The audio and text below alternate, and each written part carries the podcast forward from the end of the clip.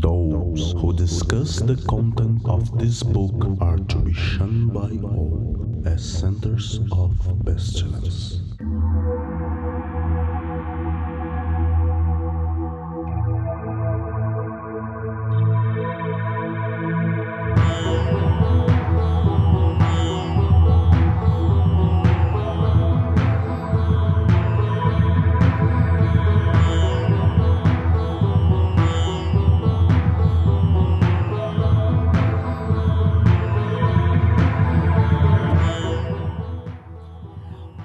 Olá, crianças do abismo! Está começando mais um Foco de Pestilência, o seu podcast sobre magia, misticismo e outras esoterices. Eu sou o Flávio Watson e estamos aqui hoje com uma mesa para discutir o todo que está no um e o um que está no todo. Vamos conversar sobre a vida, obra e personalidades e peculiaridades de Charles Stanfield Jones ou o Frater Ahad. E para conversar sobre isso, temos hoje aqui na mesa Breno Zácaro. Eu juro, tem um Eon novo. Eu juro.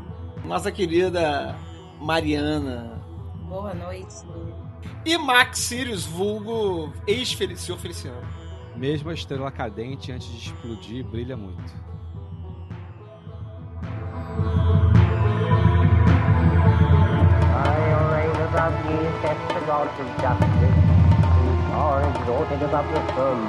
I'll saith the the and moon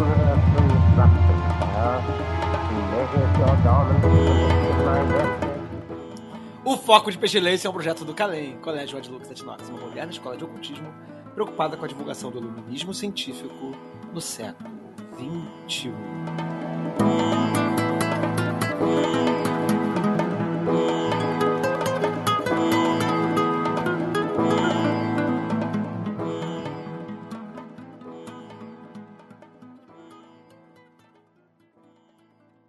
Mas antes, vamos com os recadinhos do Calem. E hoje temos a presença ilustre de Lívia Andrade, lá do Magicando, para trazer um recado muito importante para vocês, lá da Penumbra Livros.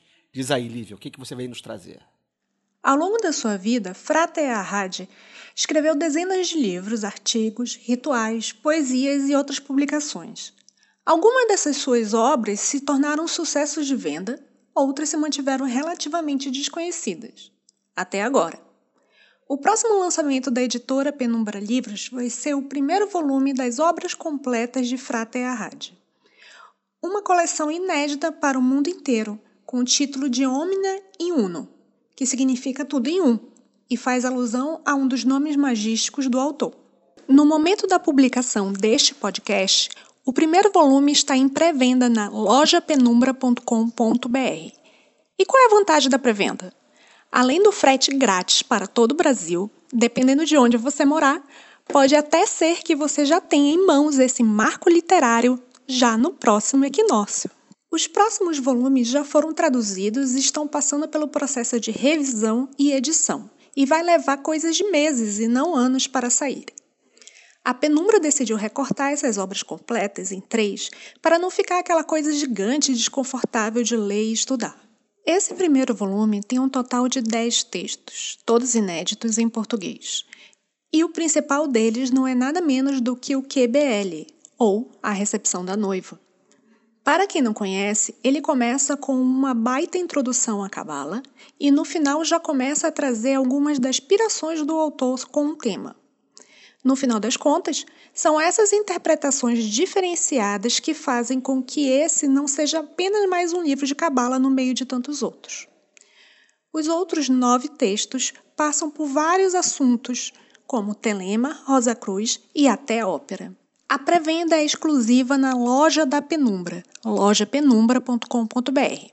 E se você quiser ler uma mini biografia do autor, um dos artigos do volume 1 na íntegra e mais um monte de coisa legal, pode acessar o blog da editora em penumbralivros.com.br.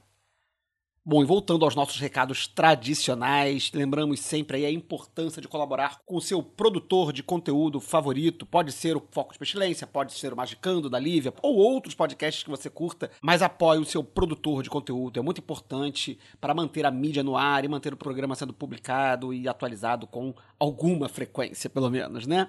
Bom, e o Foco de Pestilência você pode apoiar a partir de apenas 5 reais. A partir de 5 reais você ajuda a gente a pagar os nossos servidores, a pagar a Meg que faz a nossa edição, a pagar a hospedagem dos sites, enfim, a manter o programa no ar. Para que você tiver um pouquinho mais generoso, você pode colaborar também com 10 reais. Para fazer sua colaboração, você pode ir no catarse.me barra foco underline de underline pestilência e faça a sua colaboração. Mas se você não tem aí 5 reais, a vida tá difícil, não tá, não tá dando para separar 5, 10 reais para apoiar o seu podcast ou seu produtor de conteúdo, não tem problema. Divulgue, compartilhe, ouça de novo, dê 5 estrelas lá no Spotify ou no seu agregador de podcast favorito. E agora também no Spotify temos a opção de comentários. Deixe seus comentários, Fale o que você achou do programa, mande perguntas pra gente, alguma coisa que você não entendeu. Ah, Flávio, faltou aí referência do livro. Qual foi o livro que vocês citaram, não sei aonde? E a gente pode ir lá e mandar para vocês e responder direitinho, tá bom? Então é isso, galera. Calendário do Calem. Bom, calendário do Calem nós temos aí agora em setembro, nós temos dois eventos importantes, né? Nós teremos Festival da Primavera nos dias 30 de setembro e 1 de outubro aqui no Rio de Janeiro, um sábado e um domingo. Procurem as informações lá no Instagram do Calem, instagram.com.br Calem418, Calem com um L só, nunca se esqueçam disso, Calem é sempre com um L só. E lá vocês vão encontrar as informações. Onde é que vai ser? Vai ser lá na Glória, mas não é no lugar de sempre, vai ser numa ruazinha do lado, vai ser numa galeria de arte. Vão ser dois dias, vai ter pintura, vai ter dança, vai ter de tudo um pouquinho. Então apareçam lá que vai ser muito bacana. A gente vai é, colocar a programação lá no Instagram e no Twitter. E se você quiser participar do festival trazendo sua música, dança, pintura, escultura, o que quer que seja, entre em contato com a gente pelo formulário que está lá no nosso Instagram. Só procurar lá no Instagram que você vai encontrar o link no nosso Linktree e você pode mandar a sua proposta de apresentação ou arte para ser exposta no nosso festival de primavera de 2023. Também teremos em setembro repescagem da turma de viagem astral. A gente ainda não abriu as inscrições, mas fiquem ligados também nas nossas mídias para saber da repescagem da turma de viagem astral. É a sua oportunidade de começar o curso do Calem pelo curso de viagem astral com a Mariana Falcão, que é a nossa instrutora residente de viagem astral. Ela vai estar aí passando mais uma vez o seu conhecimento sobre esta arte, esta técnica maravilhosa, que é essencial para a prática mágica, qualquer que seja. Ainda não abriram as inscrições, mas fiquem ligados lá nas nossas mídias, porque será em setembro, então deve estar abrindo nas próximas semanas aí. E bom, no mais, sigam-nos nas nossas redes, já falamos aí do Instagram, mas todas são iguais. Calem418, Calem418 twitter.com, instagram.com, facebook.com, youtube.com. Se bem que o Facebook a gente não está mais usando. Acho que não vale, não vale muito mais a pena ir atrás da gente no Facebook, não. Mas no resto a gente está atualizando bonitinho e colocamos nossas novidades lá. Bom, e é isso, galera. Sejam bem-vindos à apresentação de Frater Rádio, para quem não conhecia. Espero que vocês tenham esse primeiro contato aí, para quem nunca tinha ouvido falar do trabalho dele. Se liguem aí na, no livro lançado pela Penumbra, né? É o primeiro de três livros. Eu acho que será um momento, mais um momento importante aí no esoterismo nacional ter esses textos publicados, textos extremamente importantes e que são de difícil acesso. No mais é isso, queridos e queridas. Beijos em todos e um bom programa.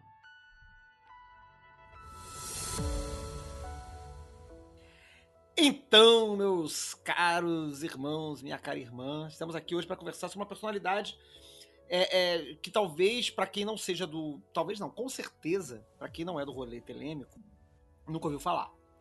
E mesmo quem é do rolê telêmico, se não é uma pessoa assim, já envolvida em alguma ordem, algum estudo e tudo mais e tal, é, talvez também não conheça, né? É um nome já, já, já de, de nível interno, assim, né? Conhecer o Frater Ahad é um, já é um nome já para quem já tá no, no, já, já, já, passou dos primeiros passos em Telemann, né? Mas, mas mesmo que não já passou desses primeiros passos, quem já ainda está nos primeiros passos de uma jornada telêmica, ou mesmo não está na jornada telêmica, mas curte né, a história esotérica do século XX, né, enfim, como as coisas se arrumaram, o Frater Ahad, o, o, o, Jones, ele foi muito, não sei se, se o Jones não, perdão, Charles Jones, ele foi muito, muito importante na história. E algumas das coisas que a gente tem como certa e garantida especialmente sobre Telemann, só surgiu por causa dele. Então a gente vai falar um pouquinho sobre essa personalidade, né? Que acho que a gente já pode aproveitar um momento para não segurar essa informação pro final. Que o motivo, o grande motivo da gente estar tá fazendo isso aqui hoje é porque nós teremos aí é, alguns textos traduzidos para o português. Então, com isso, eu gostaria de chamar o Breno para falar aí que, que, que textos são esses E por que que isso é importante, Breno? Fala pra mim. Durante um tempo eu fritei a cabeça e eu comecei a traduzir um monte de livros de textos e coisas do Arrad e mandando pros amigos também, e vendo que de repente é, muita gente que, tipo, entre aspas, tirou do cu alguma informação do rolê telêmico, no fundo leu o Arrad. E era um mundo que não tinha Wikipédia e PDFs, se apropriava, né, num bom sentido. Um ponto importante do Arrad é, e sim, vai sair em português, né? Meio que umas, o- as obras completas. Ao longo do processo, é, foi interessante de entender como que justamente uma pessoa que é o, muito entre aspas, o primeiro telemita veras da coisa, ele foi influencial e seminal para outras pessoas pensarem em outras coisas. Então ele influencia Grant, ele influencia o Regardier, influencia todo mundo.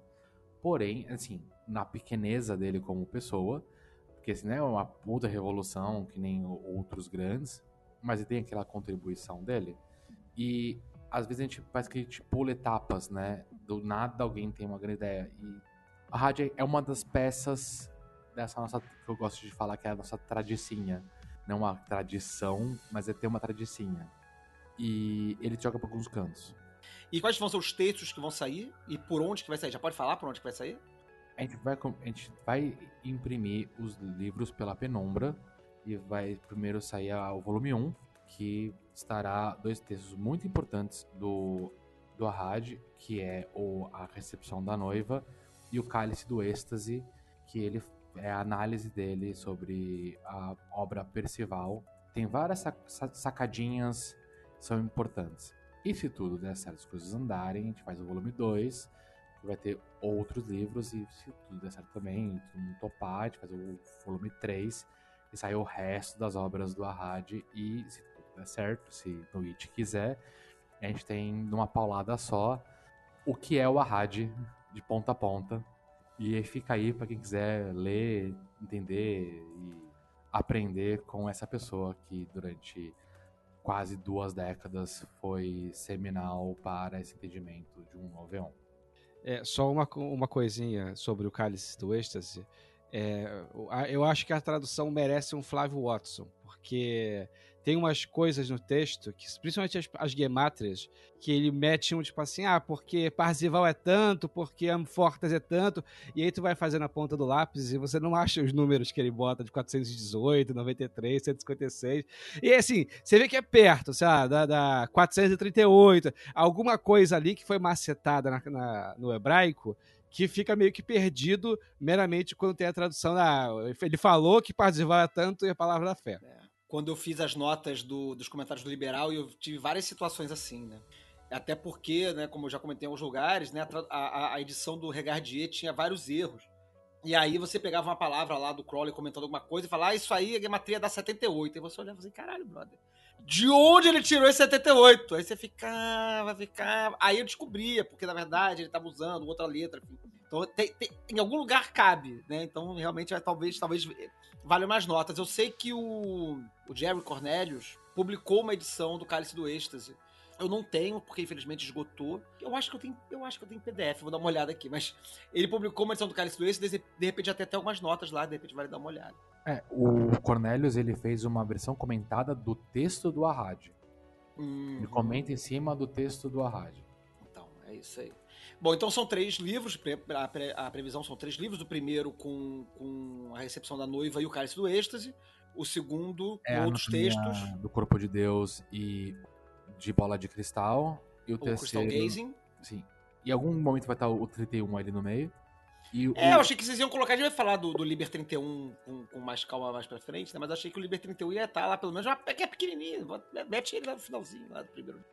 fazendo a baliza de páginas. É, Só fazer um adendo. Fla- Claro. Para quem não é fã e fanático por peças de óperas, Percival é uma peça do Wagner, a qual ele fala a história dos Cavaleiros do Rei Arthur. No caso, é o Percival e ele falando sobre o, a tentativa dele de achar o Santo Graal.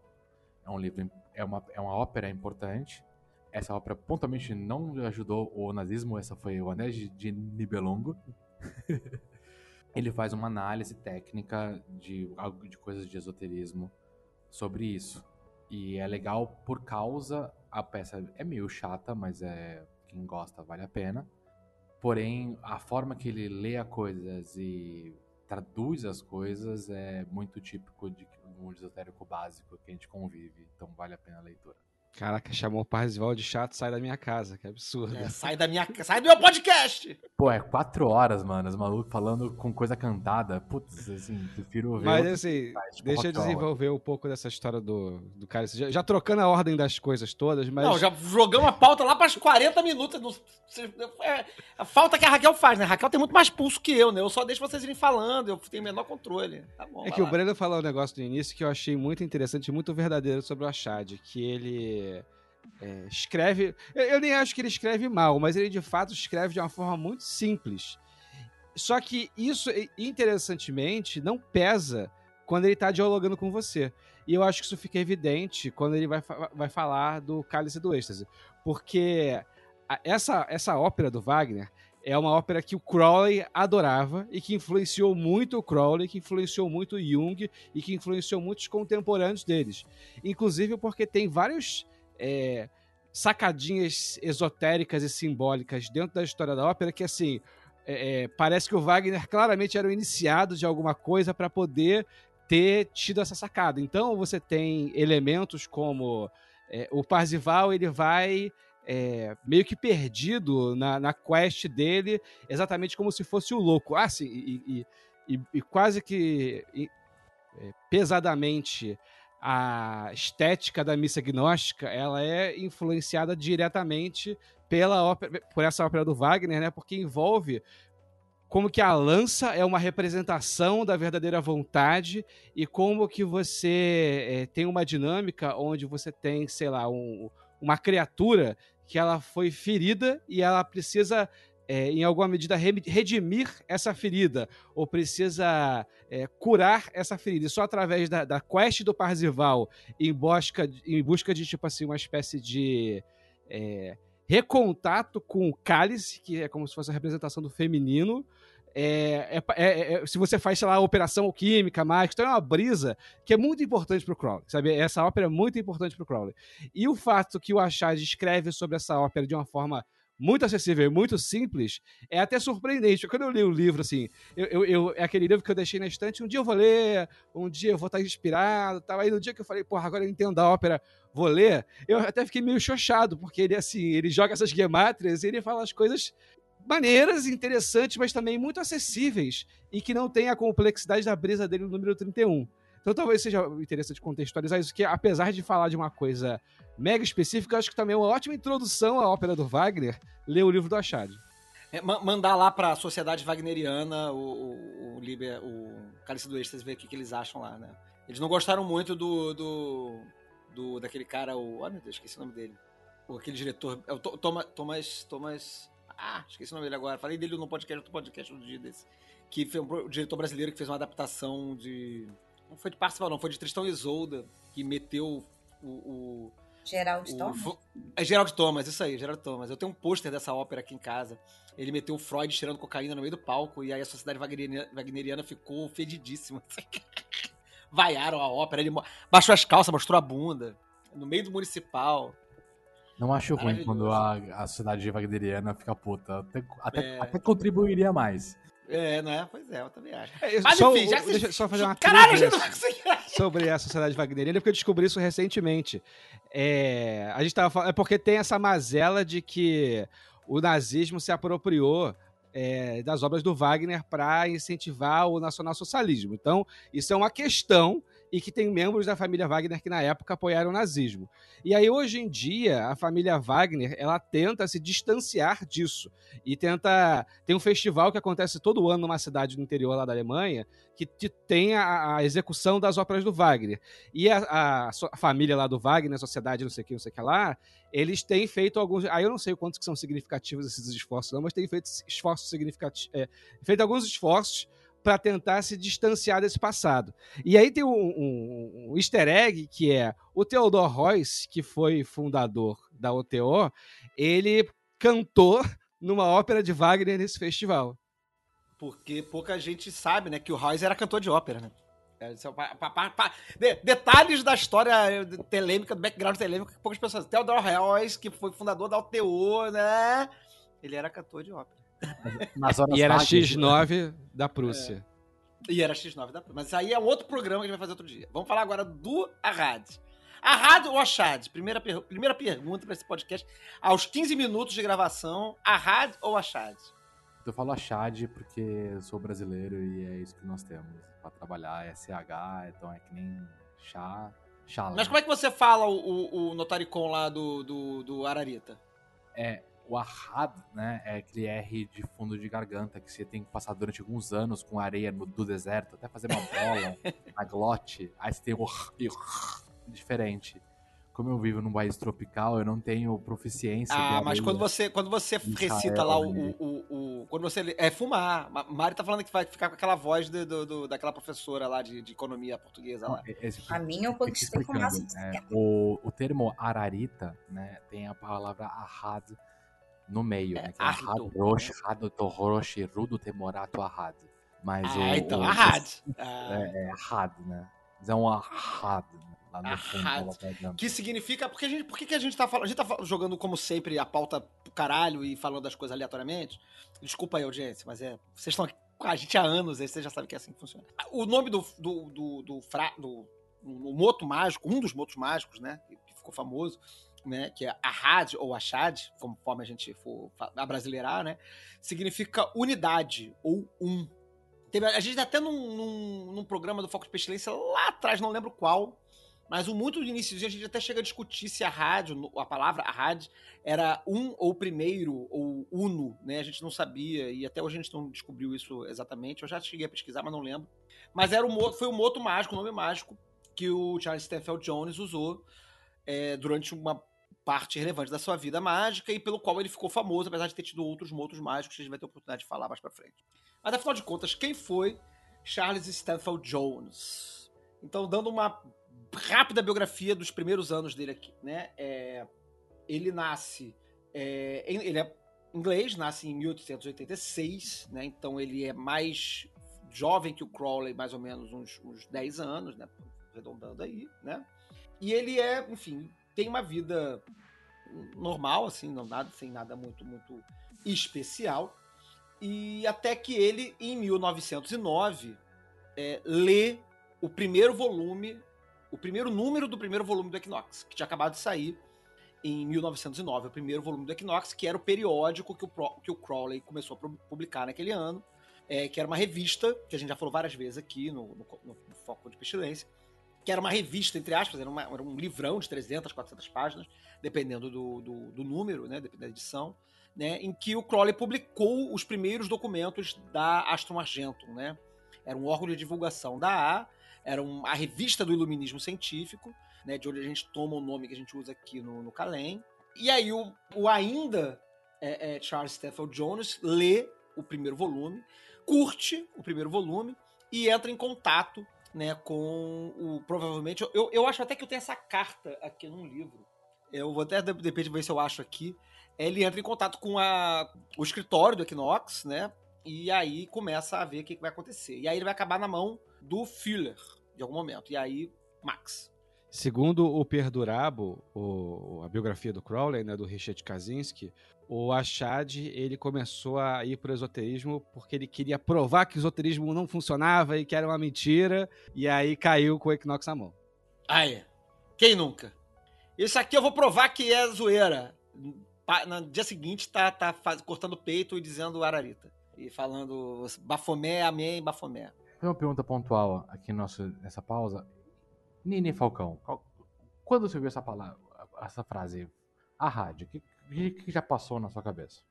Honestamente, nada. Porque já tinha ouvido, obviamente, falar pela proximidade que tenho com telemitas de convívio, mas nunca tive. Assim, se mistura em vários outros nomes que vocês falam num geral. Então, não, não, não saberia especificar, na verdade. É, tem a ver com o que eu falei na abertura, né? Que é um nome meio desconhecido, né? Às vezes até o nome tá até na cabeça, né? A gente sabe que existe, mas não sabe quem é, né? E certamente eu ouvi falar menos do que outros. É. É, sim, sim, sim. E, aí, e eu, eu, assim, até dando, dando um, um, um meio spoiler do programa, né? O Arrad, ele é tão importante na cultura telêmica que o nome pelo qual a gente se refere, o Liber Legis, atualmente, como Liber Al, com A-L, vem dele. Então, a gente meio que perde a dimensão da importância dele, embora ele esteja presente é, diariamente na, na, na, cultura telêmica. Uma coisa que ajuda na confusão é que tem o fundador da A, que é o George Cecil Jones. Que e aí tem o Achad, que é o Charles Stansfield Jones. Então tem, são, são dois Jones importantes para a tela e importantes para A. Então, assim como guerra é migrante, às vezes a pessoa, a pessoa que não está muito enfiada na, na, coisa, ah, é um Jones aí, tem vários Jones, é isso aí. Tem o Germer, o Kenneth Enger e o Kenneth Grant. Eu confundo os três, fiz durante muito tempo os três. Inclusive, pela citação aí do Kenneth é, Enger, Kenneth Enger que faleceu, faleceu ontem, ontem, ontem, da gravação desse podcast. Então fica aí, não tem nada a ver com a pauta. Mas acho que a gente podia fazer um dia um programa ou alguma coisa, não necessariamente podcast, mas alguma coisa falando do Kenneth Enger, que eu acho que é muito importante. Acho importantíssimo. Mas, voltando à pauta. E aí, enfim, né, o nosso amigo aí, nosso Jones, que não é o Cecil Jones, é o Charles Jones, ele acaba com o, o Equinox na mão, vai ler aquilo ali.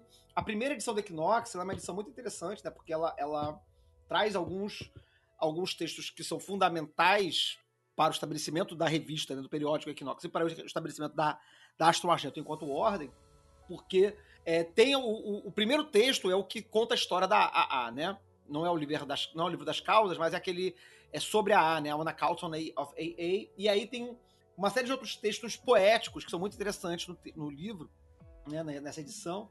E, pou, e poucos textos exatamente mágicos. Mas tem um livro que é interessante nesse primeiro, um texto que é interessante nessa primeira edição do Equinox, que é o João São João. Então, a primeira edição do Equinox traz o diário do Crowley fazendo é, uma operação mágica muito importante, né, durante 13 dias em Paris, e na qual ele narra uma experiência é, esotérica muito bacana e tal, muito importante. A gente já falou desse livro aqui outras vezes. Mas o curioso é que, contemporaneamente, né, a gente tem os diários do Arrad, né, os diários do Charles Jones, publicados em conjunto com o João São João. Então, quando a gente geralmente compra o João São João, a gente geralmente compra uma edição que foi editada pelo James Wasserman, né, que também já falecido, né, que ele chama de Alistair Crowley, a prática do Diário Mágico, que está publicado no Brasil, vocês podem comprar, é da Madras. Não sei se está esgotado, mas eu acho que é facilmente, é razoavelmente fácil de encontrar pela internet, não está caro nem nada. E esse livro traz o João São João, que é o diário do Crowley, e no final traz os diários do, do, do, num trecho chamado é, Um Mestre do Templo, em que são os diários do Arrad é, comentados pelo Crowley né, algumas, algumas notas que o Crowley faz sobre, as, sobre os diários do Arrad. Então eu acho muito legal que a carreira mágica do Arrad, de certo modo, começa com a leitura do Equinox 1, que traz os diários do Crowley, e no final das contas, de certo modo, poderia falar, não é que a, a carreira acabe, mas existe um ponto é, apoteótico da carreira dele, né, que, que é esse momento que o Crowley vai comentar os diários dele e tudo mais, e que vai acabar com numa que a gente pode chamar de uma crise do, do, do a rádio com o o Crowley, e está publicado junto com esse mesmo texto que ele leu pela primeira vez. Né? Eles estão é, é, é, casados para a eternidade dentro de um livro em que os diários estão reunidos, publicados pelo Wasserman, e é legal ler os dois juntos, porque você vê claramente é, a, a, relação de, de, um diário e de como comentar, de como ler, e até mesmo concordar ou não com a, com a crítica de um diário mágico. E tem um, um, ponto em relação a, até a relação dos dois e esses dois diários é que o trabalho que o Crowley faz teria, seria de Adeptus Minor, né? Seria um trabalho ma, mais maior. E o, o texto do, do Mestre do Tempo, né, do, do Arrad, seria de um, de, um novi, de um novato até virar um adepto, até virar um neófito. Então tem uma, tem uma narrativa de não só tipo, o Crowley sendo a diva que sempre foi, de Olha Como Eu Sou Foda, mas também tem um outro diário de uma pessoa que é muito amigo, que tá começando agora, e olha como também é legal fazer diários quando está começando. Porque a parte 2, se eu não me engano, dos diários do Arad, que ele iria publicar, nunca saiu. Nunca foram publicados. É, eu ia comentar isso agora. O que tem do, do Mestre do Tempo que a gente tem publicado pela, pelo Wasserman é a parte 1. A parte 2 nunca foi publicada. Eu acredito que esteja lá nos arquivos da Otto, lá nos Estados Unidos. Mas nunca foi preparada para edição e fica na, nas promessas, como muitas aí, de um dia vir à luz. Mas nunca aconteceu. Eu acho que ela foi preparada para publicação no Equinox 3, volume 1 ou 2.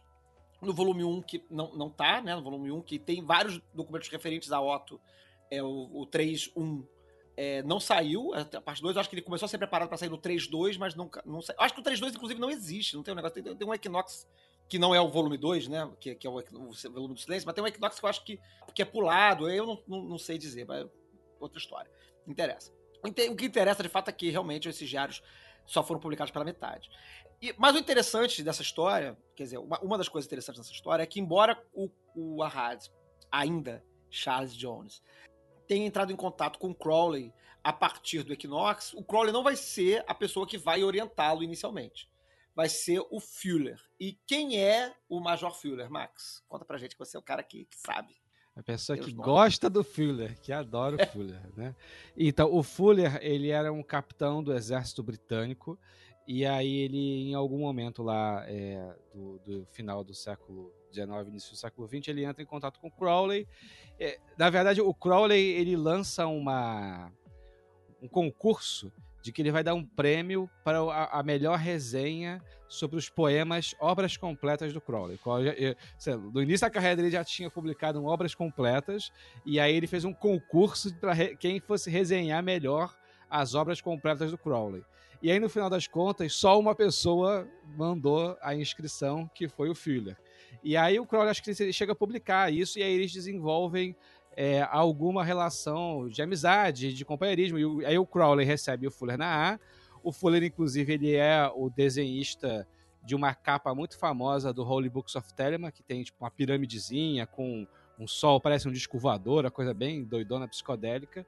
E eventualmente lá na frente, o Fuller é, rompe com Crowley, junto com o George Cecil Jones, nos momentos em que o, o George Cecil Jones está sendo processado e o Crowley é, não vai lá para apoiar o Cecil Jones. Já é um, um desgaste contínuo da relação do Crowley com o Fuller, né? O Fuller, inclusive, tem um caso interessante que ele leva a mãe dele para ver os ritos de Eleusis, quando o Crowley fez no teatro e tudo mais.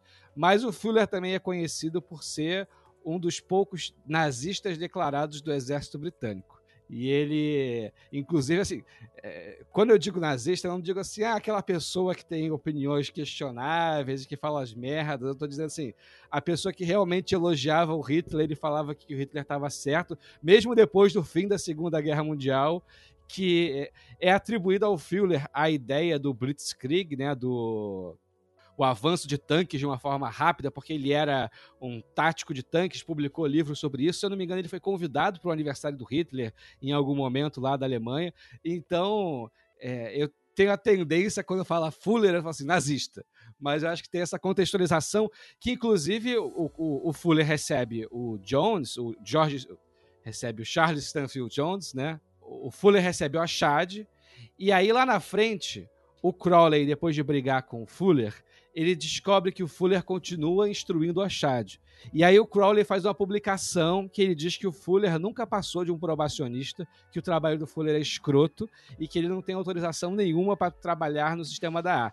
E aí, a partir daí, ele passa a instruir o Achad. Meio foda-se que ele é nazista, mas não, bat não bateu continência pra mim, então foda É. É, é, é, bom falar isso, né? Porque esse, tem esses esqueletos no armário, né, cara? Tipo assim, cara, tem um maluco é, assim, tipo, não era, tipo, ocasionalmente nazista. Assim, e, e, não era nem alemão, né? Era. In... Fala, Mari. Não dá para ser ocasionalmente nazista? Não, porque até, até aquele cara faz nazismo recreativo. Eu não sou nazista, mas. Ele não, ele. Ele curtia, né? Ele curtia. Ele era, era, era, era admirador do rolê mesmo. Então, caralho, é muito escroto foi um dos poucos oficiais britânicos que não foi chamado de volta para uma honraria lá por conta. Ele, ele fazia parte, assim, literalmente, de um partido fascista britânico. Em inglês essa porra, né? Não era nem. nem quer dizer, enfim, todo, errado. E a gente tem, né? E a gente tem. O, o, o Filler, ele acaba sendo. O, claro que o Filler aqui na nossa história ele é um, um, uma vírgula, né? No assunto, né? Mas ele acaba sendo uma personalidade importante também nesse início de Telemann, no sentido de que ele faz essas pinturas que são importantes, ele escreve a Tesouraria das Imagens, ele escreve uma série de outros livros que vão ser importantes. Que vão ser importantes. E aí, e aí, e aí o que faz com a arte de homens perversos, né? A gente tem que pensar sobre isso aí. Né? Fica, discussão, fica aberta a discussão para, para a audiência e fazer essa Mas só para passar um pouquinho um pano pro Crowley, porque eu li isso hoje, né? Na biografia do Tobias Crichton sobre o tempo que o Crowley passou em Berlim, o último capítulo é sobre a briga do Crowley com a Martha Kuntzel, que é outra nazista, mas essa aí é alemã. Já é um caso assim da pessoa que, que, era, nazi, que era alemã e que ficou literalmente apaixonada pelas ideias do Hitler, achava que o Hitler estava certo e o na troca de cartas fica muito explícito que o Crowley, na hora que vê que, tipo assim, o negócio tá muito zoado, ele realmente corta o contato, ela fica insistindo, e aí ele fala assim: olha, você é estúpida, porque você fica reclamando dos judeus, você fica fazendo isso, você fica fazendo aquilo, você tá. É, é, aí ele fala aquelas coisas crowleyanas de assim, eu não consegui achar senso nenhum nas coisas que você escreveu, você não consegue se expressar e tal. E aí, no final das contas, ela morre lá sozinha e desligada de todo mundo, e acreditando que o Hitler foi o melhor pra Alemanha.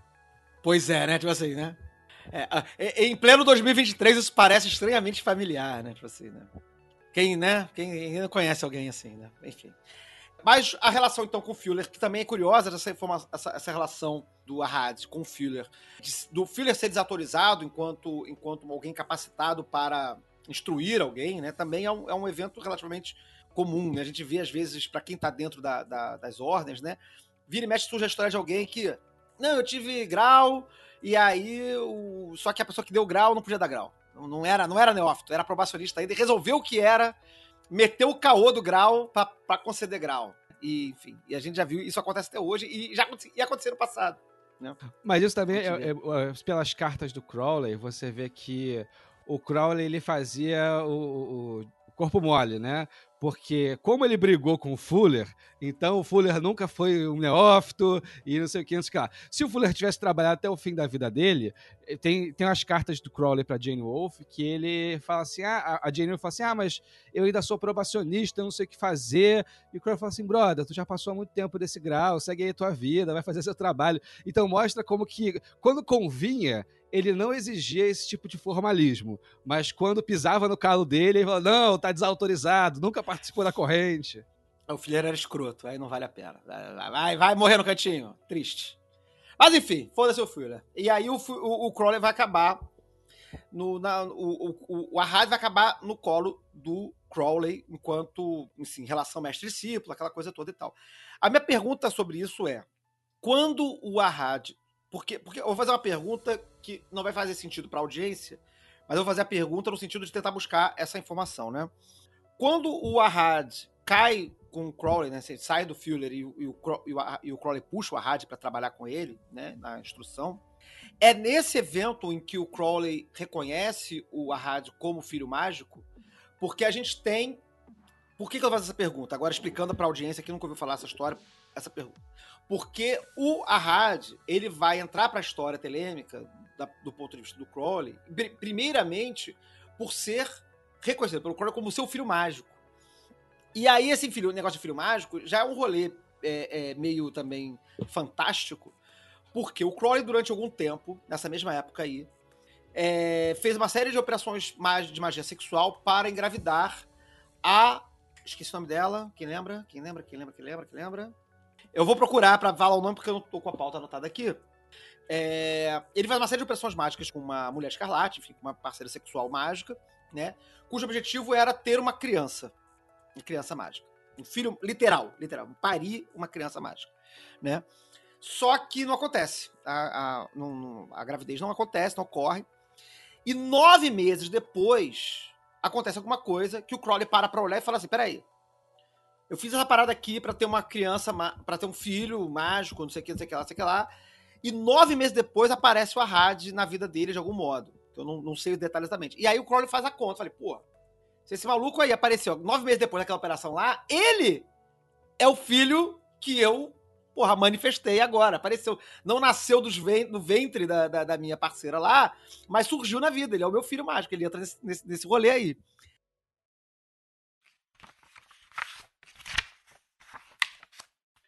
Tendo tomado esta decisão, Minha próxima tarefa era fazer com que minha palavra se tornasse carne. A manhã do quinto dia de Rockman foi dedicada à geração de um filho. Devo fazer uma digressão para explicar que toda causa deve produzir seu efeito adequado, de modo que, neste caso, o filho que desejei gerar nasceu em um plano diferente do material. Devo ter sido muito cego para não ter reconhecido minha verdadeira situação, se não por outro motivo além do seguinte. A celebração do equinócio de outono coincidiu com uma operação com o objetivo acima indicado. Embora eu não tivesse nenhuma razão para parar, foi a última desta série de operações. E, para minha surpresa, só descobri o porquê muito tempo depois. Ora, a palavra daquele equinócio foi nébulé, o que evidentemente aponta para as condições que resultam no nascimento de uma estrela. O que eu realmente fiz, portanto, foi gerar um filho mágico. Então, precisamente nove meses depois, isto é, no solstício de verão de 1916, Frater OIV Omnia Inuno, que era o moto mágico de Charles Stanfield Jones como probacionista, inteiramente sem meu conhecimento, tornou-se um bebê do abismo. Estava totalmente além da minha imaginação conceber tal ocorrência.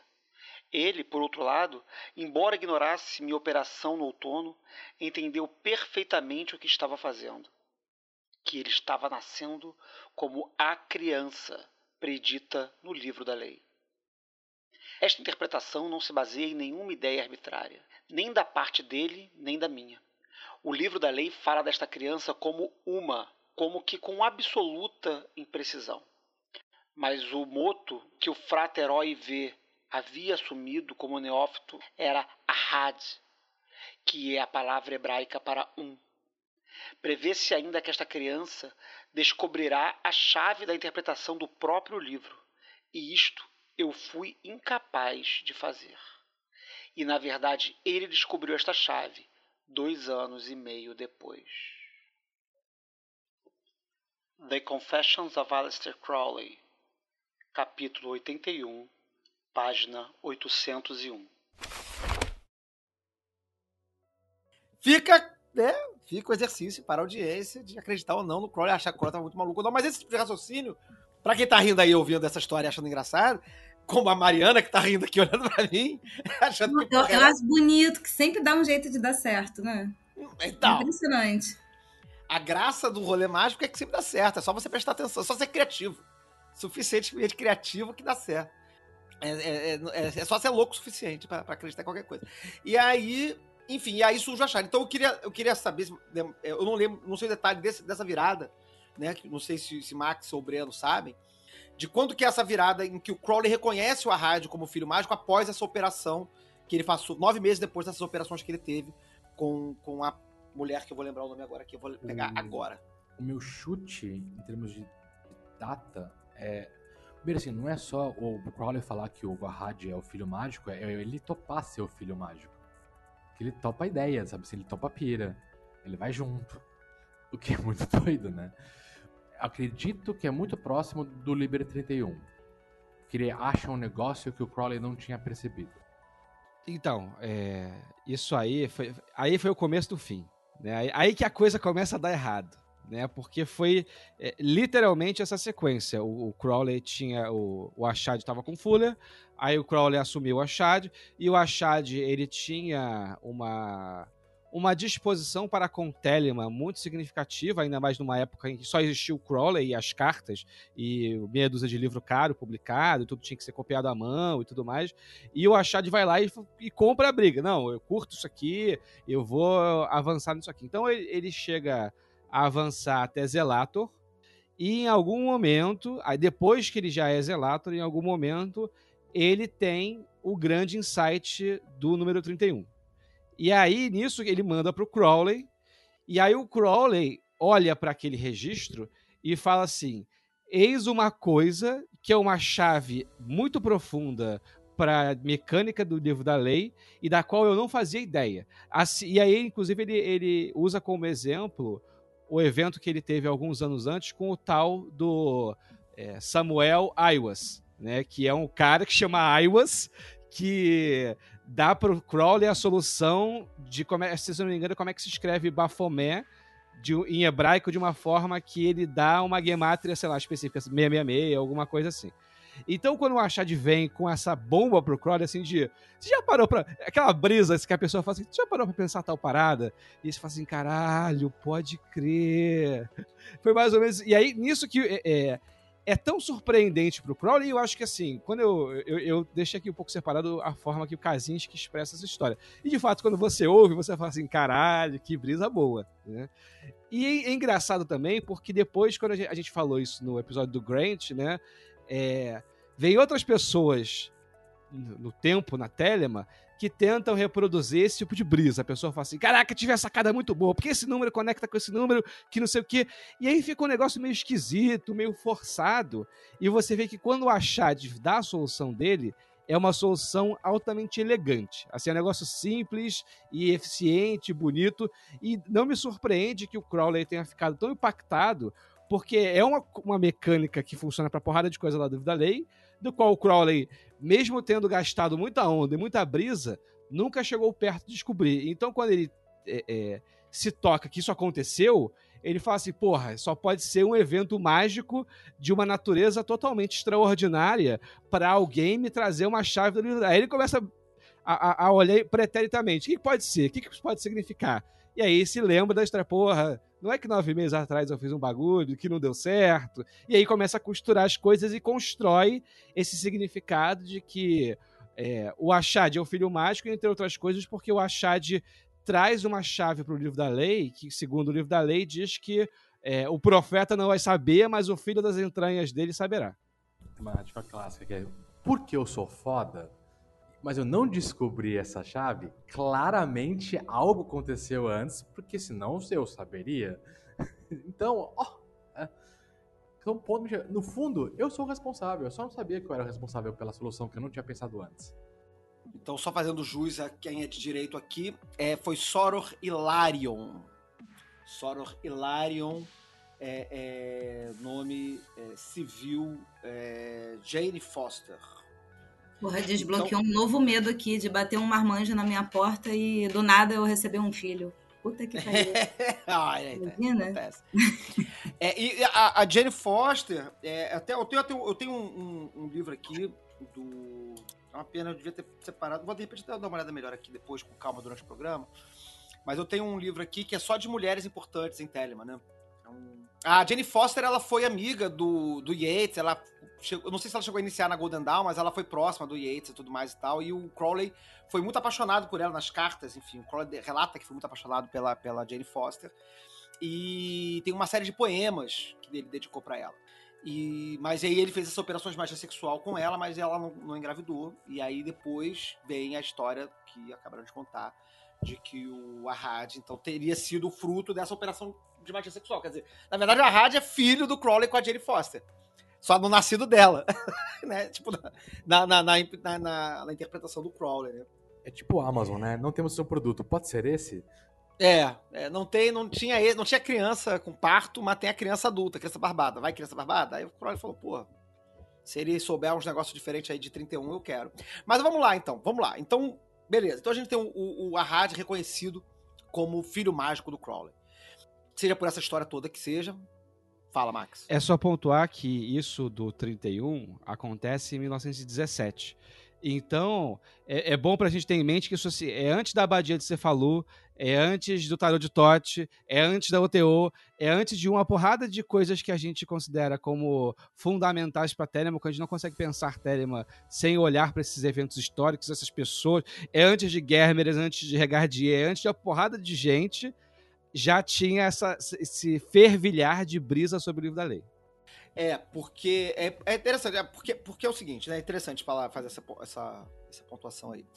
Porque o, o Crowley ele passa esses anos todos, inclusive até, até meados dos anos 20, até mais ou menos 1925, ele passa tentando entender o livro da lei, porque ele não entende. E é daí que surgem os comentários, né? Então ele vai, ter, vai escrever alguma série de comentários mais ou menos nos anos 10, depois vai, ser, vai escrever outros comentários lá em Cefalu, né? E depois ele vai escrever mais uns outros comentários na Tunísia. Então ele tá o tempo todo tentando desvendar o livro, né? Sem muito sucesso, na opinião dele, né? Ele sempre acha que os comentários que ele faz, embora hoje a gente lendo, a gente ache muito interessante, a maior parte das coisas, ele considerava que não era, não tinha muito, muito sucesso no que ele estava tentando destrinchar, né? E você vê que o esforço, lendo os comentários do Crowley, você vê que o esforço dele em fazer isso era enorme, era enorme, né? Quando ele vai fazer os segundos comentários em Cefalu, é, que faz uma operação, invoca a rádio, faz um rolê todo gigantesco pra poder escrever aqueles comentários. É, e ele escreve pra caralho, ele escreve extensamente sobre os versículos, e no final ele não tá satisfeito. Ele acha que ele falhou. Ele acha que falhou e vai tentar fazer de novo na Tunísia. E vai fazer lá, e vai fazer o, o de Geridenses. Então, que é super curtinho, que são comentários super breves, super rápidos, né? E, então é, eu, eu fico imaginando o impacto que ele deve ter tido quando encontrou alguém que falou: Olha só, cara, eu tive uma ideia aqui sobre esse, esse texto que você escreveu, e eu acho que a chave de entender esse texto aqui é o número 31. Aí eu falo: Como assim número 31? Não, porque esse negócio de L não é L, não é uma letra L. É um AL, é um Aleph Lamed, é um AL. Porque assim, é sempre bom lembrar que o livro da lei, ele não surge como liber al, né? Quando ele é recebido pelo Crowley pela primeira vez, o Crowley coloca no manuscrito, isso é facilmente encontrado na internet, vocês encontram isso aí facinho. O, o manuscrito tá como liber L, letra L, liber L em inglês. E aí ele só vai virar liber al, A-L, a partir, né, como a gente falou no início do programa, a partir dessa revelação do Ahad, né, de dizer que não é liber el, é liber al, aleph, lamed, A-L. que, é- que vai dar 31. E aí, se você fizer 30, 31, 31, 31, 31, 3 vezes, vai dar 30, 93. Aí vai, enfim, aí a brisa toda vai desenrolando ao redor do número 31. E o Crowley fica chocado, fala: caralho. Como é que eu não percebi isso? É aquilo que o Breno falou, né? Como é que eu não percebi isso, né? Eu não percebi, mas é aquele que veio das minhas entranhas, como tá no livro da lei, né? Não exatamente, não literalmente, mas né? até porque não- nem seria das entranhas do Crowley, seria das entranhas de uma mulher, né? É, é, saiu, né, a, a, a uma, uma um comentário que ele achou melhor do que tudo que ele fez e de tudo que ele viria fazer depois, porque ele quando termina, ele escreve todos aqueles comentários e não tá- não fica satisfeito com nenhum e quando ele manda uma carta procurando uma editora para os comentários, já nos anos 40, nos anos 30 ou 40, ou seja, muitos anos depois, ele fala, cara, escrevi um monte de bobagem aqui, mas a galera parece que gosta.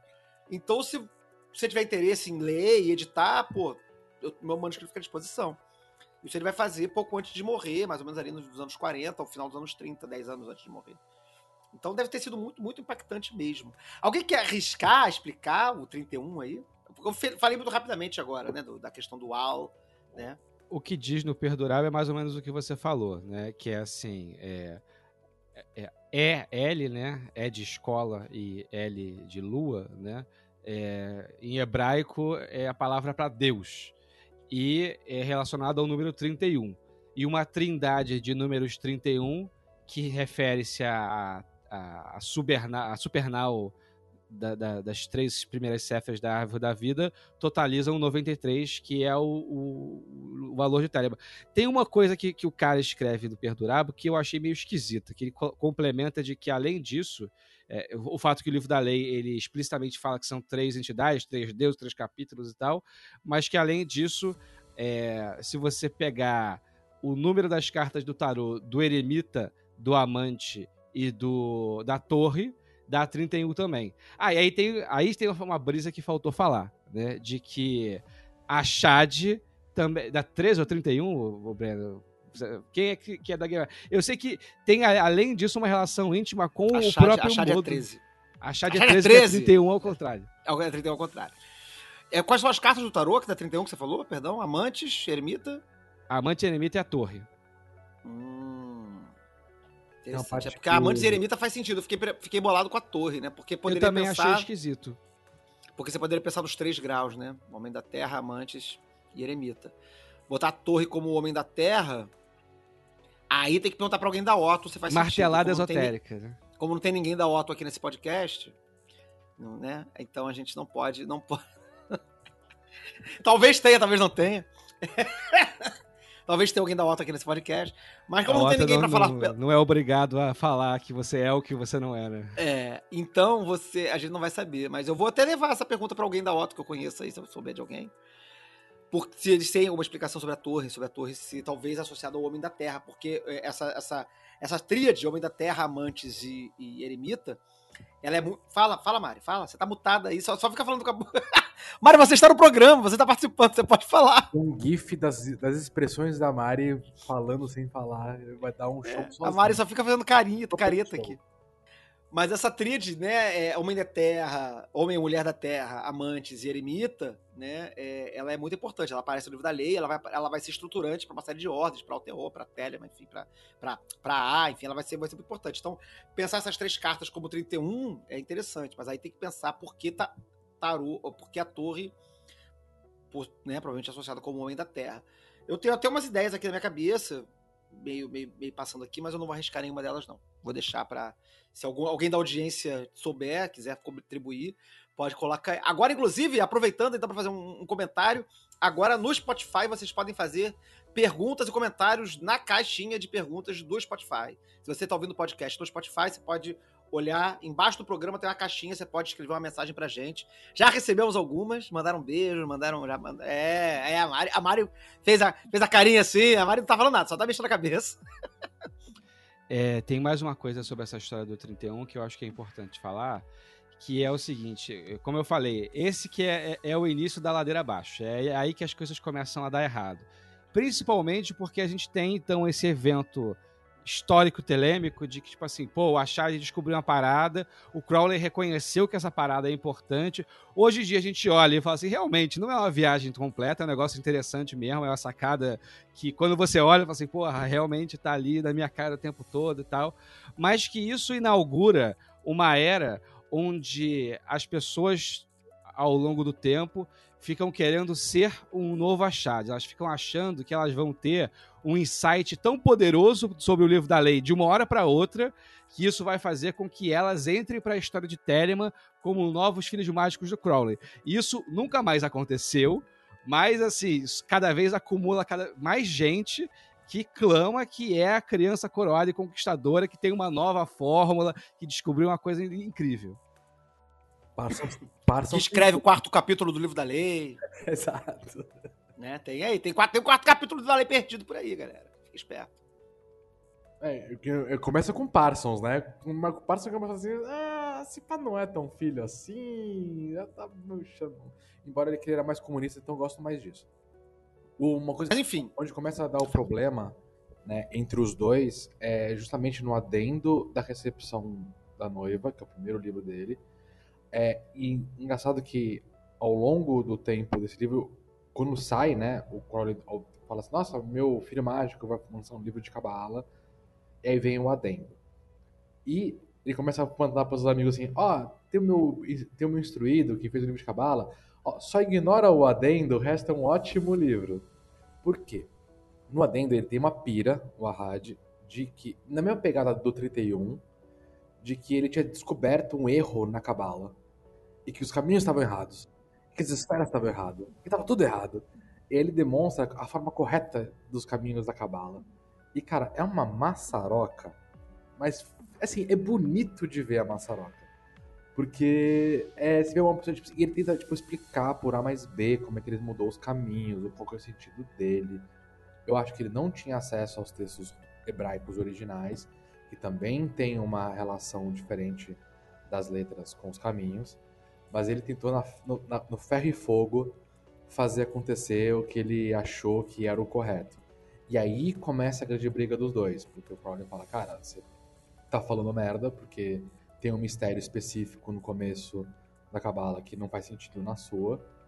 E ele tem certeza absoluta de que é isso e vamos pra frente. E ao resto da vida ele tem ele bate o pé que ele, ele acertou o problema da Cabala.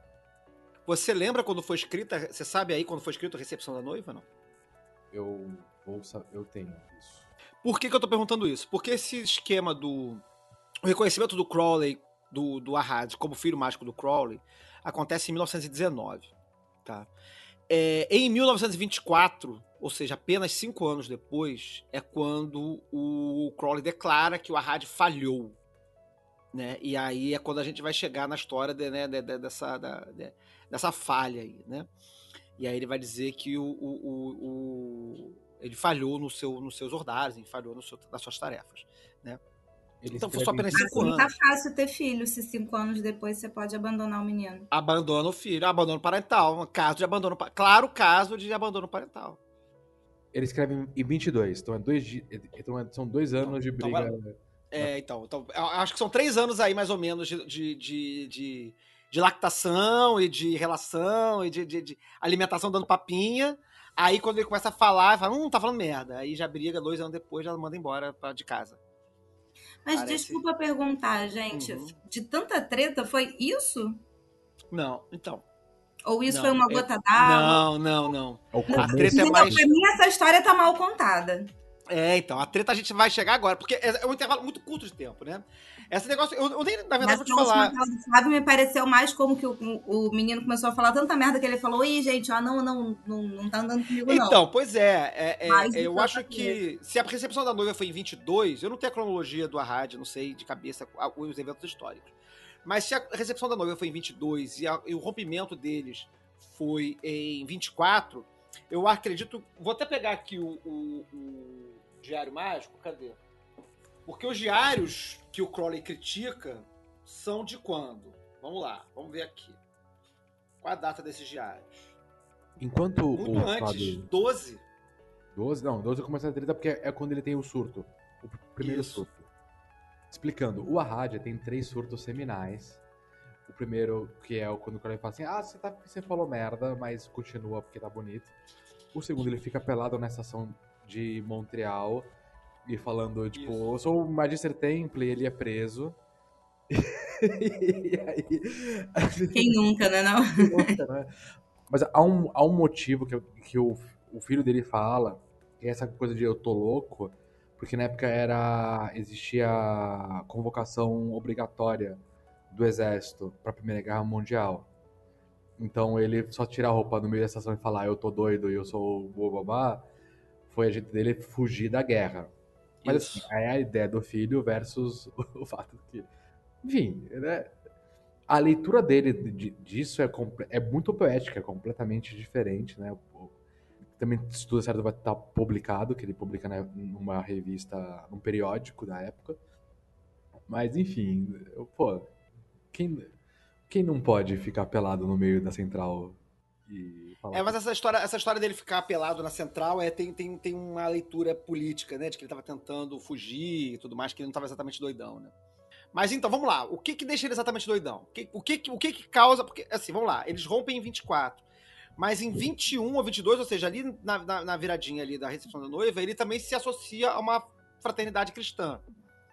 É, Não é começa, isso? É, tem, tem, tem dois pontos. Um, assim, é durante a fase do Crowley nos Estados Unidos, em Detroit, quem constrói a primeira tentativa de OTO com o Crowley foi o Arrad. né? Eles tentam montar ali o esquema e tem sucessos e erros de algumas rusgas.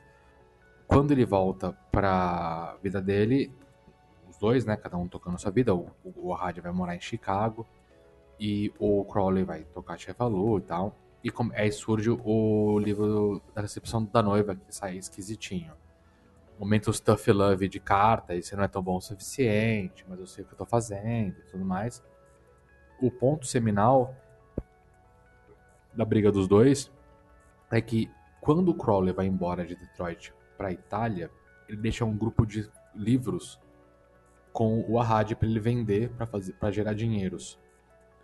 E em alguma, em alguma mudança, é, esse lote se perde. E o Crowley tem certeza absoluta de que o Arrad afanou esse lote para gerar dinheiro. E o Arrad tem certeza absoluta que ele deu- que foi junto com o Crowley no, no navio. E, estranhamente, o manuscrito ao qual a gente vê em todos os livros veio desse lote, porque um cara morreu lá em Detroit e no, e no porão tava o lote perdido. E não tava nem com um nem com outro. Capaz dos dois estarem errados Os- ao mesmo tempo. Dos manuscritos do liberal, você tá dizendo? É, um do, é o, a, a, a contraprova que o, o, o manuscrito original que a gente usa é o correto é porque essa, esse lote estava numa casa em Detroit e ele é muito igual e parecido com o que a gente usa ho- hoje em dia. Então, tipo assim, não é só uma, assim, tem um risco lá, né, do Uhum. cara doido na, em uma da- das páginas, mas e as borras, né, ao longo do texto. Mas ele vinha muito de Xerox, então ninguém sabia se- Uhum. nem se esse Xerox era funcional. E acharam nesse época não. lote esse igual, né? E com os outros textos, com outros livros que estavam sendo vendidos nos Estados Unidos do, do, do Equinox. Isso aconteceu em tipo 2010, assim, que acharam o lote. Então a gente É, foi, tem até um, tem um artigo, é, The Riders of the Lost. É, exatamente, os caras que ah, procurar. Riders of the Lost não é Ark, é, é uma- é um trocadilho com, com, com o filme do Indiana Jones, né? Mas que tem um artigo que conta essa história do, em do encontro da, dos da arca manuscritos dos anos perdida. 2000. É. Essa história dos livros é tipo a toalha em cima da cama. Aí terminou o casamento de 15 anos, por quê? Porque fulano deixava a toalha em cima da cama.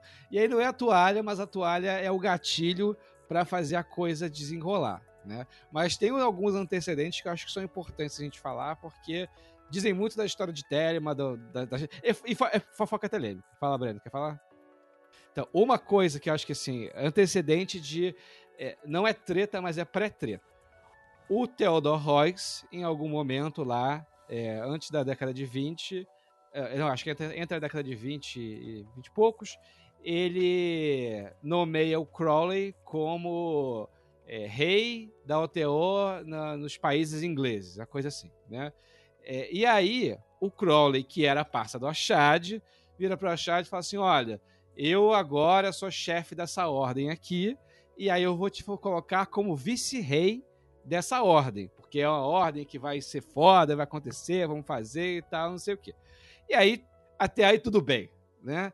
Aí lá na frente existe uma disputa política entre o Theodor Heuss e o Crowley, que o Theodor Heuss começa a, a mudar de ideia sobre ele- o quanto que ele deveria deixar o Crowley entrar na UTO e ocupar a UTO. E aí o Royce faz um movimento político que é, é, ele vira pro Achad e fala assim: olha, na verdade o Crowley tá mentindo. Ele não é o chefe da Otto. Eu sou o chefe da Otto e eu vou te fazer rei dos Estados Unidos. E aí o Achad recebe uma patente em que ele vira rei de... Em alguma medida, é uma ação que, que tira o, o poder político do Crowley enquanto a pessoa que acolheu o Achad e tudo mais. Só que o Royce não conta que nessa época o Crowley e o, o, o Achad eram um fechamento, né? Então tem a carta célebre que o Crowley manda pro Royce e o Crowley bota é, as coisas às claras. Ele fala assim: olha, eu sei que você mandou a carta pra Chad, você falou assim porque você tentou me tirar da jogada, mas você se fudeu. Porque o Achad, ele é fiel a mim e tal, tal, e tal. E você é um fraco. Aí começa a falar um monte de coisa e o Crowley encerra a carta falando assim: olha, você é tão fraco que eu, por estar falando isso, estou magicamente te destituindo da liderança da UTO e agora sou eu que sou o líder da ordem. E aí o Crowley. Brabo! Não, eu amo que isso me parece tipo King Size telêmico, sacou? Tipo, eu sou o grande imperador das terras do Templo Orientes, olha só. E o outro fala, hum, É, é, meia dúzia de cabeça de bom. gato em gato. Grande, poderoso rei. Crowley registra no diário dele que ele assassinou o líder da uma coisa assim nesses termos, né, de que ele superou um mago e agora ele está no alto da montanha, uma coisa assim. E de fato, é, essa história da sucessão da OTO é muito interessante porque o Crowley ele manda esse migué, aí lá na frente ele manda um outro migué que ele fala assim: não, o Theodor Royce ele me entregou a liderança, só que eu perdi essa carta. Sabe como é que é, né? O cachorro comeu a carta. E no final das contas, as pessoas sentam e elas olham uma pra outra e falam assim: na real, é melhor o Crowley assumir mesmo, melhor pra ordem é fazer isso. E aí É, então, eu, eu, eu, eu acho, mane- eu acho maneiro dessa história, eu acho maneiro dessa história. Porque essa sucessão é tipo, é um golpe. Tipo assim, é um, é um golpe meio soft, porque no final das contas o Theodore Ross também, tipo, foda-se. Né? Tipo, não é que ele cria um grande problema com relação a essa zoeira toda. Mas a galera se olha e fala. Tá. tipo assim, né? Tipo, a galera meio que tipo. Ah, então beleza. tipo assim, ninguém cria. Quem cria crise, né, que cria problema, vai embora e tem, tem uma galera que não curte e tudo mais, tá? Mas assim, do grosso, do grosso, a galera cola no Crowley e fala, é, é isso aí mesmo. Bichão brabo. É isso aí, vamos, vamos com esse doido aí. Quando o, o Ahad tá na AA, um dos instruídos dele, que é clássico, é o W.T. Smith, que é o, que é- Uhum. é o fundador da HP Lodge. E eles brigam entre eles por uma questão técnica besta, porque o Ahad não é muito bom de escrita, ele escreve, ele tem uma escrita mais dura, não tão não tão acadêmica, né? É uma pessoa que não foi tão instruído. Ele era contador, né? Ele É. era contador. Ele, o Ahad viveu como contador. Não, e o Ahad, ele não teve uma boa. assim, hoje a gente sabe, assim, ele não teve uma boa estrutura de ensino fundamental. E o Crowley criticava os textos, os diários da rádio, que o inglês dele não era gramaticalmente correto. E aí o W20 mora desencana da A, monta a Lodge, e aí treta com o Ahad por coisas específicas, aí o Ahad some, certo? 20 anos depois, nas brigas com o Parson e tudo mais, ele manda uma, uma carta pra rádio. Você que me ensinou, eu preciso de uma luz, porque tá dando uma de treta. Eu, a rádio manda assim. Primeiro que o Crowley nem é da AOTO, porque eu sou o rei de todas as línguas ang- anglofonas daqui. E é tipo, é uma carta tão brisada do, do, do rádio, tipo, tipo, ninguém falou com, com você, tipo, aquele puro suco de rancor, assim, em uma carta, assim. Você está errado, fulano está errado, tá todo mundo errado, eu vou voltar pra ser católico. Tá naquele apartamento vazio, ele e a patente dormindo abraçado juntinho, né? Enfim chegaram em mim, sabe? pra falar a verdade do mundo. Então, ag- agora eu vou trazer o que, que realmente eu acho que é o motivo pelo qual o Crowley e o Achad rompem. É assim, a- a- o dedo na ferida, né? Vamos, vamos explanar aqui os podres. Historicamente, quando você olha para trás e vê a posição que o Crowley e o Achad estavam, é muito difícil não julgar. não fazer um julgamento assim de porra, coitados, isso realmente era pra dar merda mesmo. Porque o que acontece é que tem essa história do 31, e aí o Crowley vê no Achad uma, uma realização mágica da qual ele fala assim, olha, isso aqui é uma comprovação de que não é só uma doideira, não- a gente não tá brisando aqui, mas realmente tem a questão matemática, tem a questão humana, tem várias coisas acontecendo que transcendem a mera subjetividade do próprio Crowley. Não é só o Crowley estrela, estelionatário, convencendo as pessoas de que ele é foda. Só que esse insight do 31, ele é tão poderoso e o contexto do qual ele vem, né, onde o Achad, ele é, não sei se ele se, se- se apresenta como mestre do templo, ou se o Crowley reconhece o Achad como mestre do templo, mas o que acontece é que, é que imagina assim, é, tem a pessoa que é o, o músico mais virtuoso do mundo. Aí esse músico mais virtuoso do mundo, ele é professor do segundo músico mais virtuoso do mundo. Aí o segundo músico mais virtuoso do mundo vira e fala assim: Pô, você já pensou em martelar o piano? Aí o músico mais virtuoso fala assim: será? Será que isso é uma viagem? Ou será que isso é um insight mais poderoso do que eu poderia ter desenvolvido? E aí, aí fica nessa tensão de assim: será que é um pensamento viagem? Será que essa pessoa está surtando? Ou será que essa pessoa é tão genial que eu não consigo conceber a genialidade dela e ela me ultrapassou? E aí o Crowley fica meio com o cu na mão em relação a isso, porque ele, ele e o Achad começam a conversar sobre as consecuções deles, e o Achad dá a entender que as- algumas coisas que o Crowley fala, o Achad sente que, tipo assim, meio que, ah, isso eu já sei, ou isso eu já passei, ou isso eu já fiz extensamente. E por conta disso, começa a se desenvolver um sentimento de rancor, de será que o Achad passou o Crowley? Aí o, Crow, o próprio Achad começa a se perguntar. Eu acho que, na verdade, eu sou Ipsíssimos e o Crowley é Magos. E, na verdade, a gente trocou de lugar porque eu já avancei e tal. E o Crowley, por outro lado, também, como é uma coisa muito épica, ele não tem a firmeza que de como ele faz com o Norman Moody. Fala assim, você está viajando, você é um imbecil, vai embora. Né? Ele fica meio... Será? E eu acho que isso vai gerando um desgaste que o próprio Achad não sabe lidar. E aí esse desgaste acaba culminando na história dos livros. Você roubou meu livro? Não roubei não. Você roubou? Você não roubei. E aí no final, depois que Crowley e o Achad morrem, em 1950, se descobre que esse baú de livros, ele na verdade estava num depósito. E aí quem adquire, felizmente quem adquire esse baú é uma universidade no Texas. Então hoje em dia os acadêmicos podem ir até a Universidade do Texas consultar É, tem até a, Maevius Lin no, no Instagram. E- foi tipo assim, tem um, um mês e pouco, ela foi aniversário dela, e a comemoração do aniversário foi ir lá na Universidade do Texas e ela filmou vários livros originais, livros assinados pelo Crowley, primeira edição do 777, folhetinhos e coisas. Mas que no final das contas, realmente o Achad não tinha roubado. Ou foi uma displicência dele, ou foi uma displicência do, do depósito, mas alguém enfiou o baú num canto e ah, perdeu o bilhete vai ficar ali. E só hoje a gente sabe onde é que tá e o que, que tinha.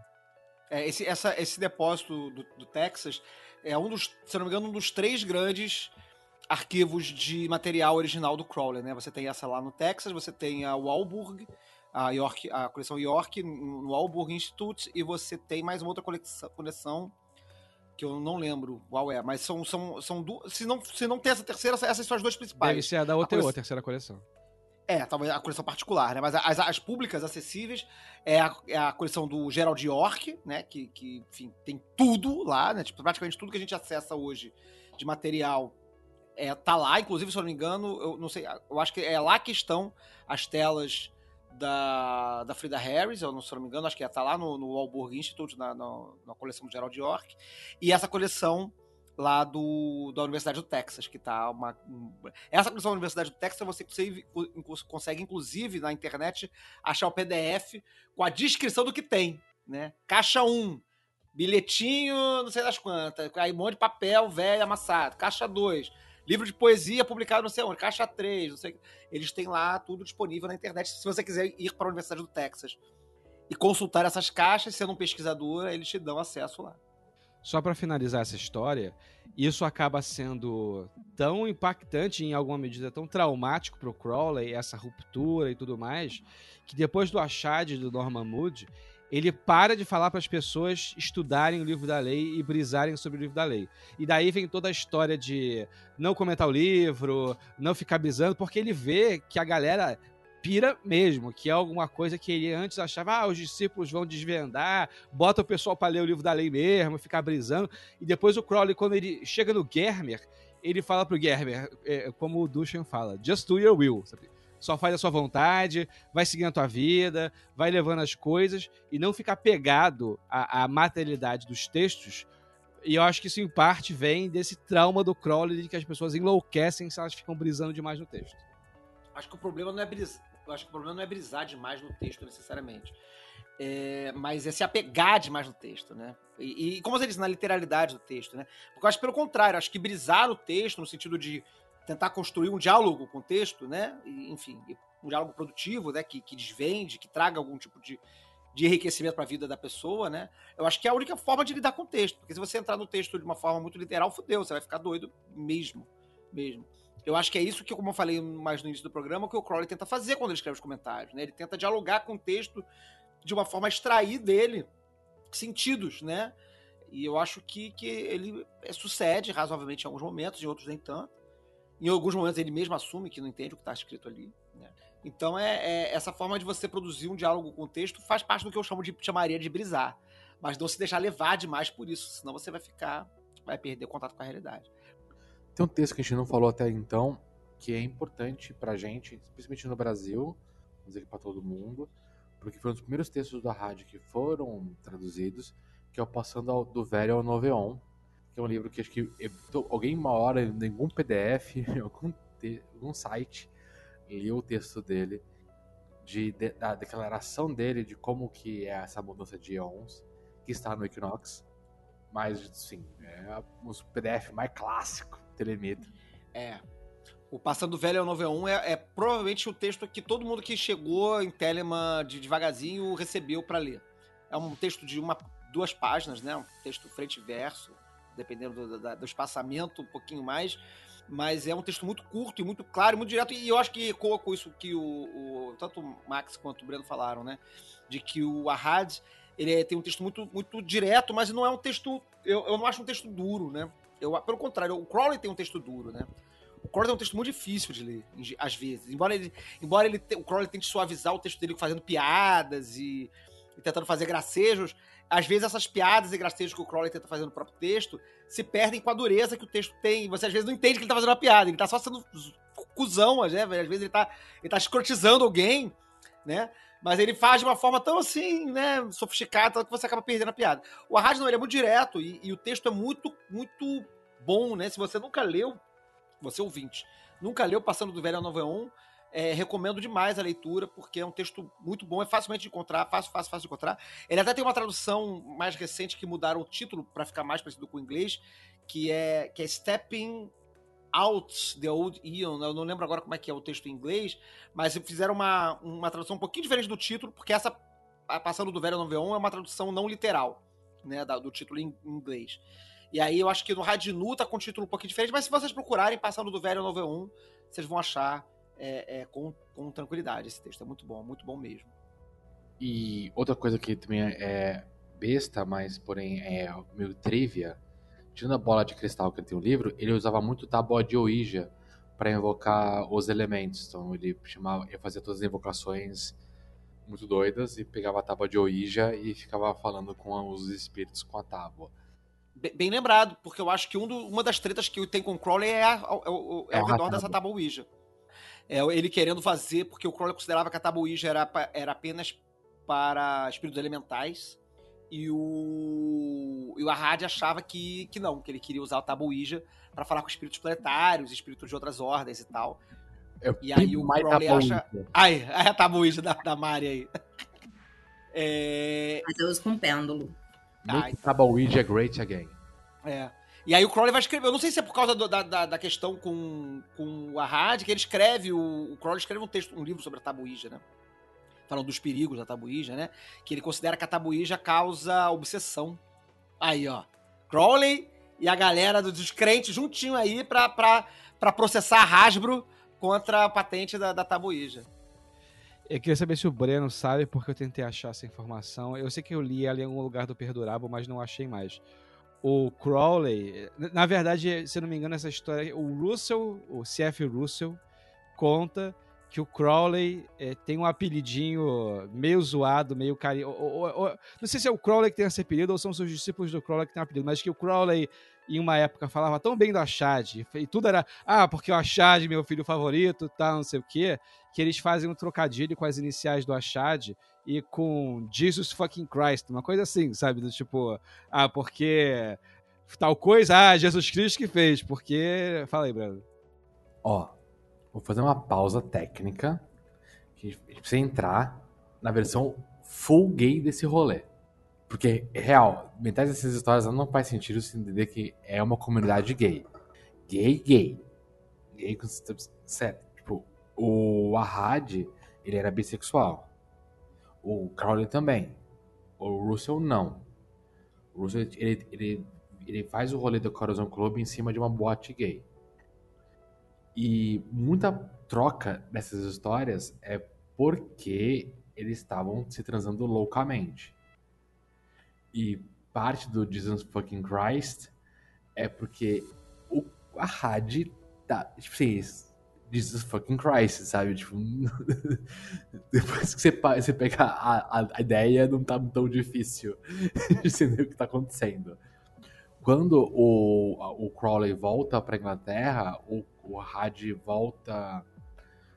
Parte das brigas do Ahad com a esposa é por causa do Crowley. Mas ela também era do, do rolê muito doido ali, então tá tudo beleza. Mas aí o, o Jesus fucking Christ é o Ahad comendo o Crowley, é isso? E vice-versa, porque você não sabe quem é quem. É Jesus fucking Christ. É.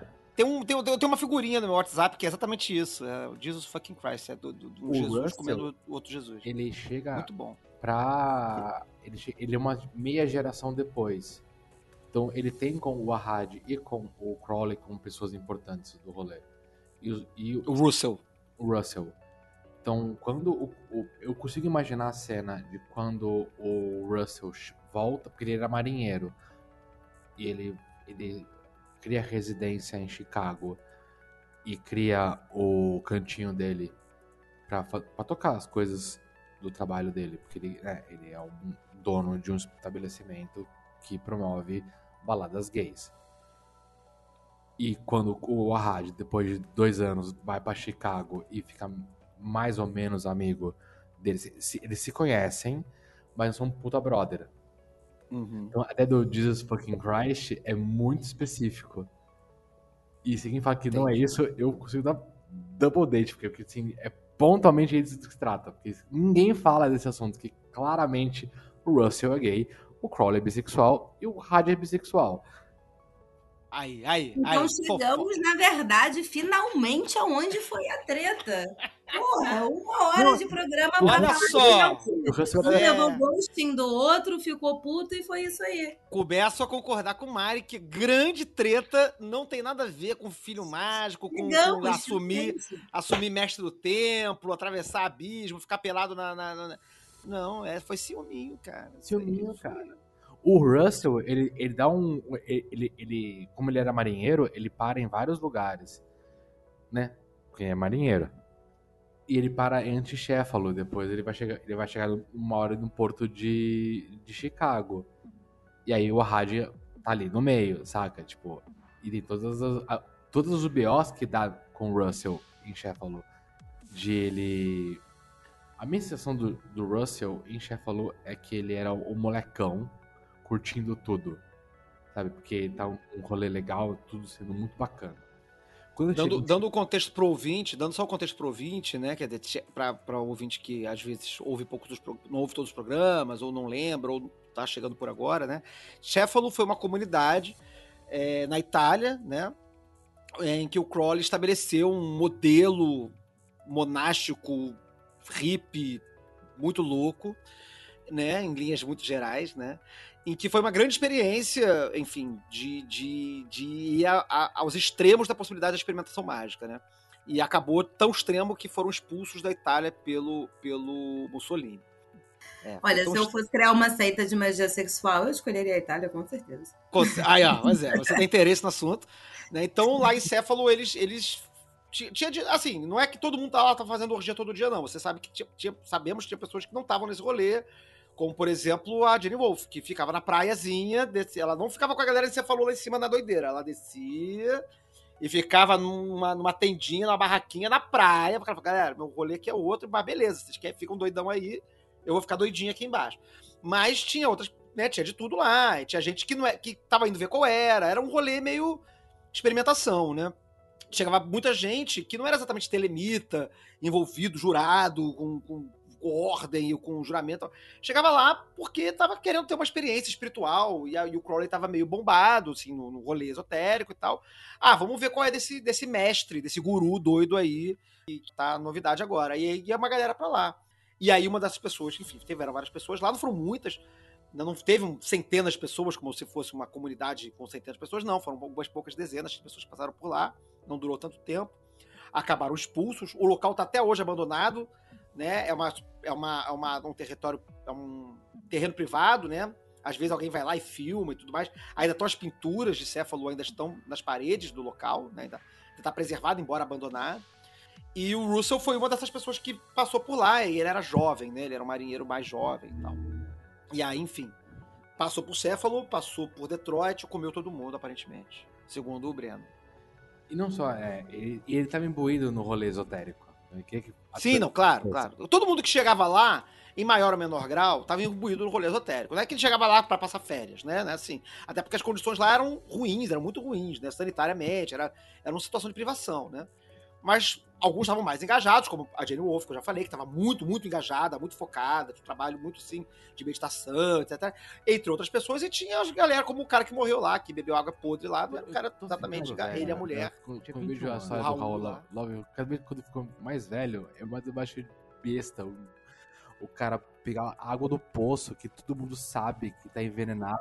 Que todo mundo avisou que era podre, que não era pra beber, ele foi lá, vou beber porque eu sou telemita, faço o que eu quero. Aí morreu. É, sabe assim, é só idiota, sabe? Assim, eu podia não ter feito isso, sabe? Mas vamos voltar pro rádio, senão a gente vai ficar falando Mas olha disso. só, em, em defesa do Raul Loveday, é, ele tinha uma treta na- muito séria com a mulher dele. Que ela nem Sim. queria estar lá, pra começo de conversa. Então, assim, eu também acho, porra, que merda que o maluco bebeu a água que tava contaminada e tal. Mas às vezes você tá numa DR que tá durando semanas, e aí a pessoa tá gritando, e aí você tá com sede, aí você quer saber, eu vou beber essa porra aqui, foda. Vou morrer. Cara, escalonou muito rápido pra quem. Eu não sei se eu concordo com a sua explanação. Mas eu, eu- eu não digo de, de- de beber de suicídio, não, mas às vezes a pessoa tá tão transtornada Aquele momento que eu não sei em qual momento eu parei de concordar. Ai, que mentira. Eu imagino a seguinte situação. Dá uma merda, uma briga, uma foda, e o cara sai pra andar. Fala, pô, vou sair pra esparecer. E aí, no meio da andança, ele olha o pocinho lá, bebe água e morre de desinteria. Mas só nesse, só nesse contexto que eu consegui imaginar o cara ter, morrer de desinteria por causa de uma DR. O cara fica puto, Ele já, tava, andando. ele já tava fudido, ele tinha uma infecção quando ele chegou e você falou, infecção na garganta. Ah, não, tinha, ele tava todo zoado. E depois, a, e depois a esposa dele vai vender a história pros tabloides, enfim, vai dar uma merda e tal. Mas vamos voltar pro Arrad pra gente terminar a história da vida dele. Porque, no final das contas, né, quando, quando o, o Crowley começa a perceber que esse filho dele, esse filho mágico, tá dando defeito na opinião dele, né? Assim, começa a discordar das opiniões e tem essa questão, sim, do Arrad ter uma, uma, uma experiência é, mística em que ele se considera de um grau muito elevado, acima do Crowley. E aí, e isso, isso é uma constante na vida do Crowley, né? A gente tem várias pessoas dizendo isso pro Crowley a vida inteira dele, né? É, é curioso essa, essa, repetição de eventos, né? De, de pessoas importantes, que foram historicamente importantes até, mas que, dado momento, se sentem num, nível de, de experiência espiritual muito elevado e falam, cara, te passei, você, você não é mais, mais o fodão. E eu acho que isso. Eu não acho que isso é exatamente errado, mas eu acho que é no sentido de que, de que essas pessoas são é, é, ruins, né? Mas eu acho que é uma experiência, pelo contrário, uma experiência que é, parece, me parece comum. E aí tem que ter uma certa, um certo jogo de cintura da pessoa que tá nessa posição de ser superada, né? De olhar e falar, calma aí, vamos ver, vamos ver se vai ser direito, né? Mas enfim, e aí, eventualmente, mais ou menos no meio dessa treta, antes deles romperem completamente, o Ahad, ele se vincula à Universal Brotherhood, que era uma espécie de teosofia cristã meio doida, não é isso? Aí, eu, essa parte da história eu não sei muito detalhe, mas ele vai parar nessa Universal Brotherhood e aí, eventualmente, vai, eventualmente vai brigar, romper completamente com o Crowley, falar, escrever mal sobre, sobre Telemann em um artigo lá deles lá. É, mas ele vai, vai continu, ele continua um, um, esotérico, no sentido que ele continua estudando cabala, ele continua estudando esoterismo, ele não, ele não, é, ele não rompe com a magia e vai, como algumas pessoas que conhecem a história do rádio, acham que quando ele vira católico, cristão, ele, ele rompe com o esoterismo e vai ser, sei lá, diácono de uma igreja. Não é isso. Ele vai viver um esoterismo cristão. Mas sim, ele, ele, ele, se eu não me engano, ele se ordena em alguma coisa, alguma igreja, alguma coisa assim, mas ele, o rolê que ele vai fazer é essa Universal Brotherhood, que é um, um, um rolê esotérico cristão.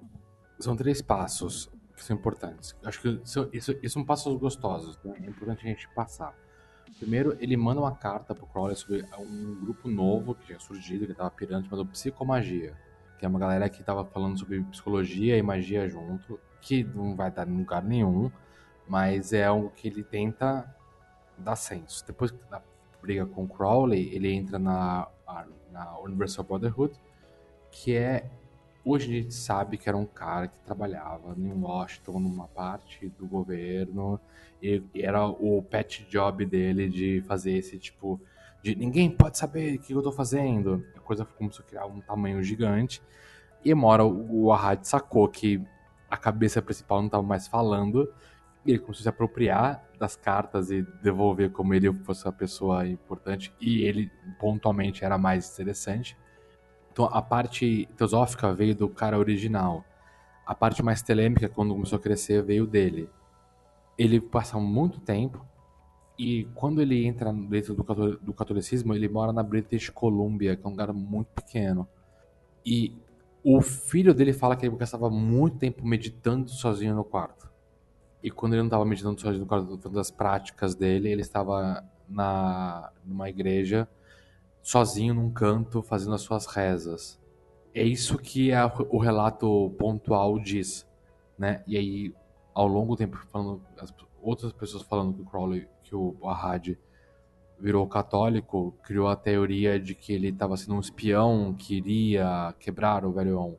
Mas a cena bonita que eu vejo é uma pessoa que está num canto, que ele não tem amigos, não tem ninguém, mas ele acredita piamente que esse esoterismo tá certo e tem uma igreja que é uma galera bacana. Ele vai para um canto, faz as suas rezas volta para casa e vai pro sótão e medita. E pontualmente a forma que ele faleceu é porque ele pegou sereno meditando no jardim de casa. Você vê que as vovozinhas do interior estão certas, cuidado com o sereno. Cuidado com o sereno, não vai pegar. Vai sair agasalhado, meu filho de casa. Não fica assim no, no sereno pegando, não. Mas é, é porque quando ele, ele se converte ao catolicismo e passa a frequentar e tal a igreja, parece que tem essa história dele querer telemizar a igreja católica, né? Ele tá querendo levar a ideia do o- os conceitos telêmicos pra dentro da igreja. Ele tá querendo converter os padres. E aí assim, eu vou me converter aqui, entrar aqui nesse rolezinho, vou ficar parceiro do- do- do- dos, dos padres e vou começar a buzinar telema no ouvido deles até converter esses padres por dentro e tal, né? Mas no final das contas ele acaba rompendo total, né? Segue como um esotérico, mas talvez mais não mais como um telemita.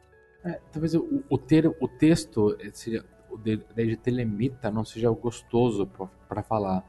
Mas se o, se o esoterismo é aquela última, último fluxo de ar em um, em um lugar que já está estabelecido uma outra lógica, né?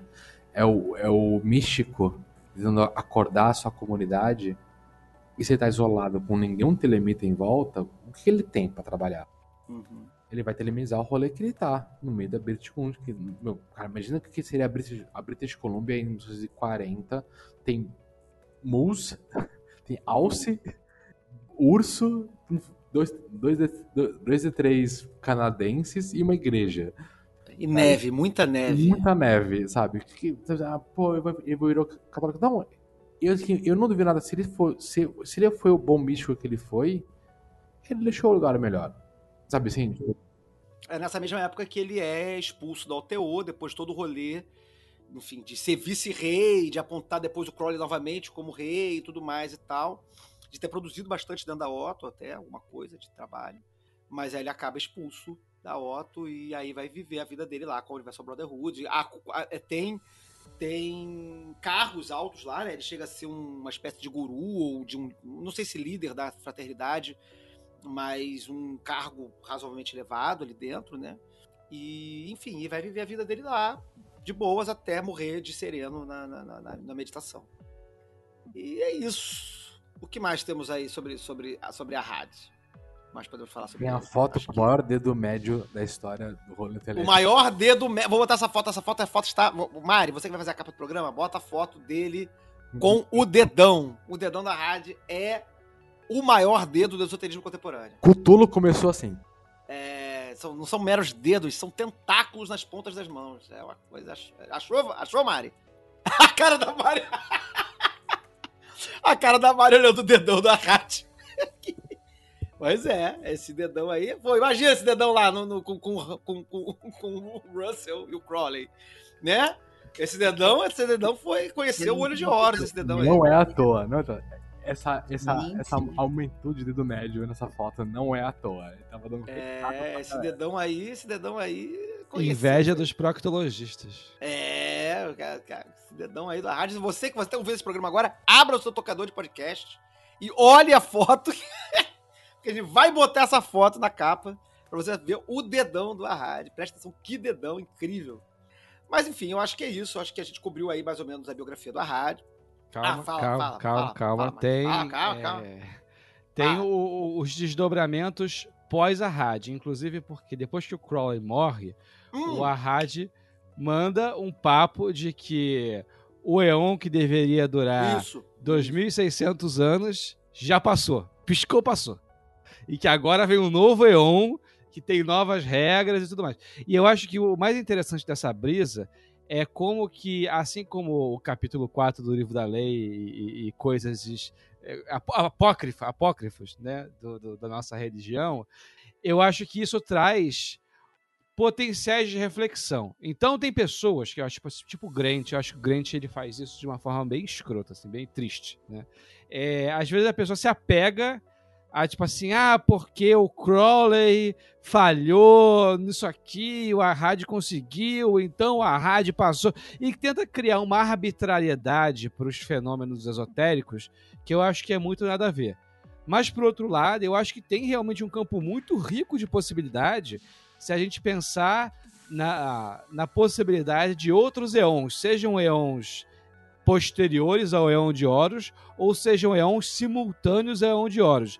E aí nessa brisa vai vir a Nema Andahadna, que vai desenvolver todo o conceito do Eon de Maat, que pode ser simultâneo, pode não ser simultâneo, e o próprio Grant, que vai desenvolver as questões dele lá, bebendo de uma ótica de que é possível que existam novos mecanismos que se operem no, no, magicamente no tempo que nós estamos vivendo, que não sejam só distritos ao Eon da criança conquistadora da guerra e vingança.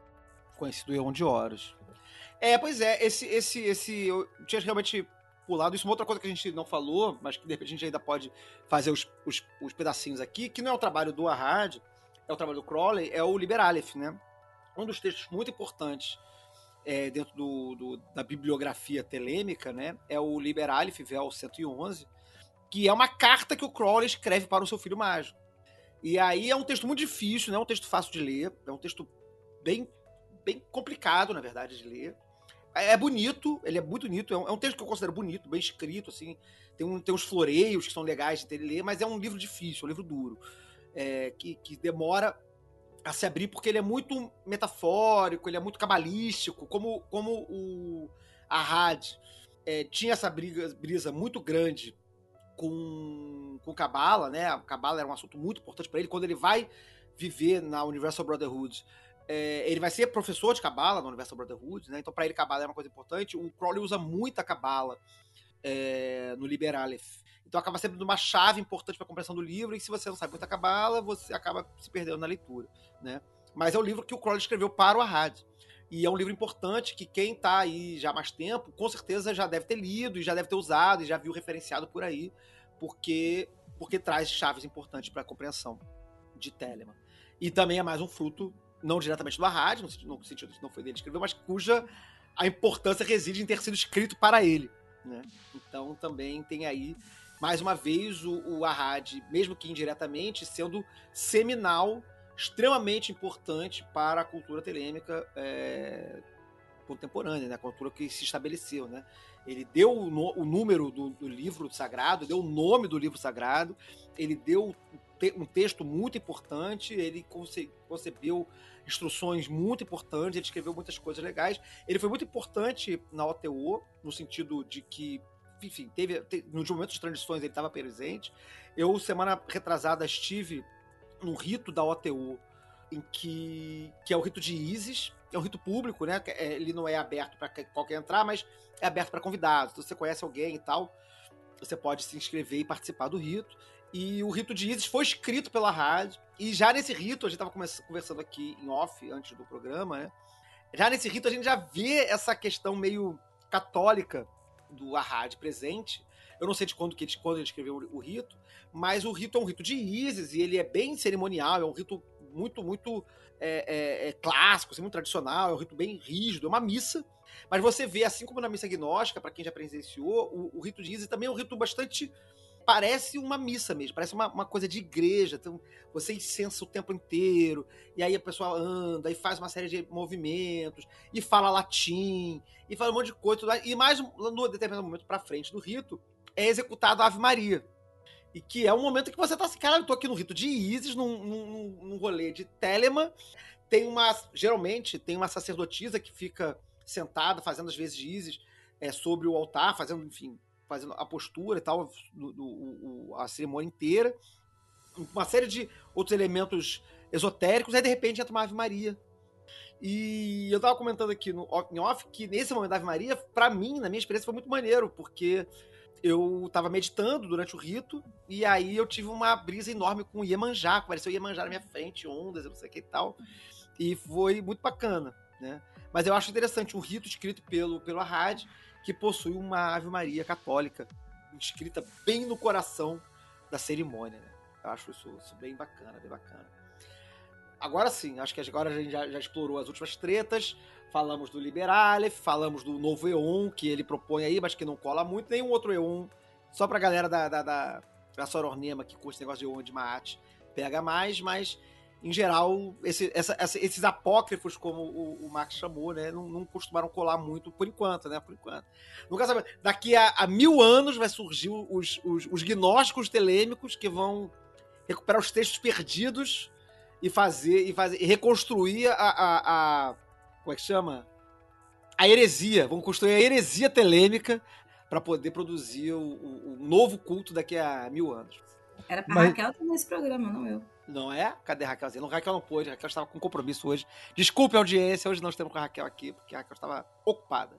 Essa eu acho que talvez a maior contribuição que a gente pode fazer no podcast e, e ao falar do Achad. Porque é assustador o quanto que as pessoas naturalizam essa ideia de que elas olham para Telema como se fosse a narrativa da Igreja Católica. Então a Igreja Católica fala assim: teve Jesus, aí teve os apóstolos de Jesus, e aí depois deles eles conservaram e deram continuidade aos ensinamentos de Jesus até os dias de hoje, né? Tem a coisa monolítica, onde só tem, tipo assim, uma corrente supostamente verdadeira, da onde todos os verdadeiros intelectuais saem, todo mundo tá ali associado verdadeiramente àquela fé. E eu acho que o Achad traz uma coisa muito interessante para a, a, a proposta de como lidar com o Telema, que é de, às vezes, você é como se você lesse um santo católico e descobrisse que, na verdade, esse santo, na época que ele era vivo, ele era um herege. E as pessoas achavam a coisa que ele falava bizarra. Até que, em algum momento, uma instituição falou assim: não, vamos redimir essa pessoa, vamos trabalhar esse texto aqui e tal, e vamos incorporar ele, ele ao dogma. Então, eu acho que é importante para a gente olhar para Telema o quanto que Telema não precisa ser monolítica. Ela não precisa, inclusive, depender é, do profeta enquanto alguém que conta a verdade de como o sistema funciona, e sim como alguém que revela uma proposta, aí vem outro cara e revela uma proposta mais ou menos parecida que conecta algumas coisas, desconecta em outras, e aí vem um outro cara e aí a gente consegue em alguma medida construir a nossa inflexão existencial a partir desses autores e com algum, grau de pluralidade, de, ao invés de meramente achar que, tipo assim, ah, tem Telemann, aí tem o Crowley. Como o Crowley não concordava com a Chad, então a Chad não é importante. Tem que ver quem o Crowley manda a gente ler, e a gente tem que ler as coisas do Crowley e achar que a corrente ela existe só nesse tipo de, de, de submissão e, e, de acompanhamento cego, ao invés de extrapolar e realmente ver, tipo assim, ter essa pessoa que discordava do Crowley, que o Crowley falou, olha, essa pessoa tá viajando, mas ela ressoa tanto com a gente que a gente tem que manter ela perto aquele ditado, né, que quando o sábio olha para a lua, uns olham para a lua, outros olham para o dedo. Acho que tem que olhar o dedo pa para um caralho, porque o dedo é mais próximo de você do que a lua. Você tem que olhar muito o dedo da pessoa, porque uma hora você vai descobrir que você também tem um dedo. Aí você pode apontar para a lua. Não, não depende do dedo do outro para apontar para a lua, sabe? Então assim, ah, tem que olhar para a lua? Não, não, não, olha pro dedo. Olha pro dedo, sim, faz o seu caminho, tá ligado? Tipo assim, você também tem um dedo. Não depende do dedo do outro. Não sei se cabe muito aqui, que eu sou mais perdida no, no tema da noite. Mas, por acaso, ontem eu estava conversando com Pedro Chaves. Olha só. Um beijo, Pedro Chaves. Em dado momento, nem lembro de onde que surgiu, mas eu comentei, eu falei, olha, você sabe que eu tenho é, certos ranços com, né, com telemitas no geral, mas parte que eu boto no ranço é de um não entendimento que talvez o entendimento para mim é que o, o, o telemita tem que superar Telema, de certa forma, sabe? E tem muito foco na repetição pura e dura, né? E não da criação do próprio da própria linguagem simbólica a partir dos aprendizados. E acho que isso é um pouco do dedo e da lua que Breno está trazendo, uh, e que foi uma coisa que acabou surgindo ontem. Achei engraçado ter parecido, assim, de certa forma. É, eu acho que a gente concorda aqui nisso, né? Quer dizer, o, a, a, lua é muito importante, mas é, é, é, importante ter o seu próprio dedo apontando para ela, né? E, e, eu já disse isso no podcast algumas vezes, né? A gente é muito refém dos escritos do Crowley, não no sentido dos escritos inspirados, dos livros santos e tal, mas das, dos rituais, né? Eu falei sobre isso num programa, num programa sobre o Sagrado dos Guardião, a gente, eu e o Max até discordamos, né? Sobre o Piramidos. O Piramidos é, uma, é, um, é um ritual que o Crowley escreveu para ele. Então, por que, que a gente tem que fazer o piramidos? Não estou dizendo que as pessoas não devam fazer o piramidos, né? Que o piramidos deva ser um ritual superado, não tem nada. Mas o, o, o Crowley literalmente escreveu esse ritual para ele executar no retiro que ele estava fazendo, adaptando um outro ritual, que era o Troa. Então, é, é, e muitas outras coisas que o Crowley escreveu, ele escreveu para ele dentro da perspectiva eu consigo dele. imaginar das, ele né? puto num, num, num estágio avançado, não necessariamente vida, mas mais É. velho, sendo tipo, porra, caralho, vocês não entenderam porra nenhuma, para de me tocar, brother, vai fazer teu, tipo... É, eu acho que não tem nada, não tem nada de mal, é até pedagogicamente adequado você Sim. fazer, repetir, né? Fa- Fazer o que ele fez, né? Vamos fazer o que ele fez. E aí, só que ficar preso no que o Crowley fez, né? Nenhum problema em fazer tudo que ele fez. Mas ficar preso em apenas fazer e não, de repente, perceber. Não é, não é nem que também tem uma obrigação de sair e fazer outra coisa também, não. Mas estar atento às, às oportunidades das coisas que podem surgir para além daquilo e ter o seu próprio dedo apontado para a lua e ser você mesmo a sua própria estrela, como diria o, o Arad, né? Para fazer o fechamento do programa. Você me- ser mesmo, perceber que você é o próprio Sol e não mais um planeta com um uma estrela rodando, mas sendo a própria estrela rodando no universo, né? Fala aí, Max. Eu acho que fecha o ciclo porque a gente falou tanto da importância de olhar pro próprio dedo em vez do dedo do Achad. Olhem pro dedo da Arad e, e pensem sobre isso. E é isso. Eu acho que todo mundo já fez considerações finais. Vocês querem mais uma rodada de considerações finais? Não. Então é isso, gente. Mais um programa. Esse conseguimos fazer com 1 hora e 40. Olha aí. Sucesso. Mas a galera tá curtindo o programa de 2 horas e meia. Então desculpa aí. Você tava esperando o programa de 2 horas e meia. Mas, gente, obrigado pela participação de todos. Mari, obrigado por estar com a gente aqui, só fazendo caras e bocas e falando pouco. Mas agora você, no final, porra, matou aí a conclusão do programa. Sensacional, muito bom.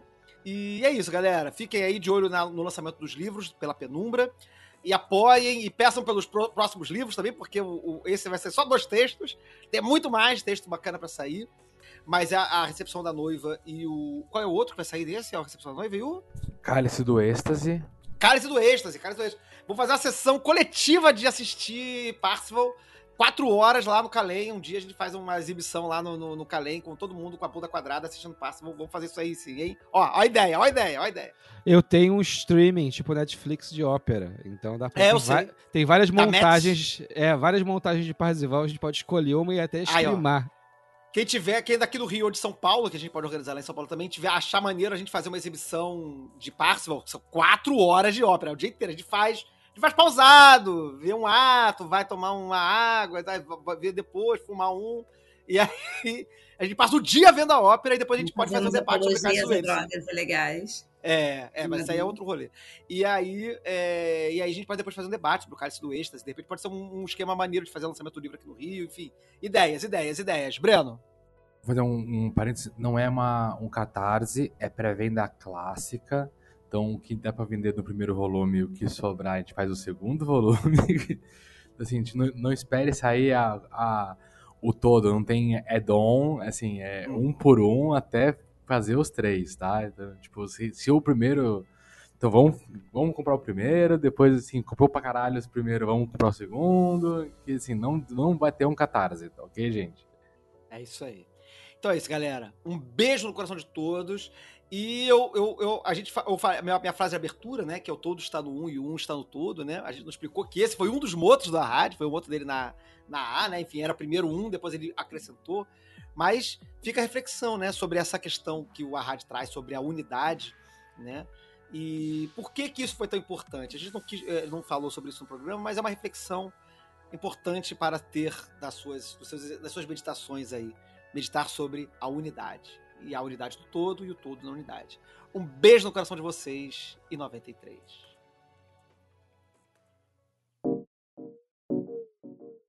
Editado por Dodô de Patinete.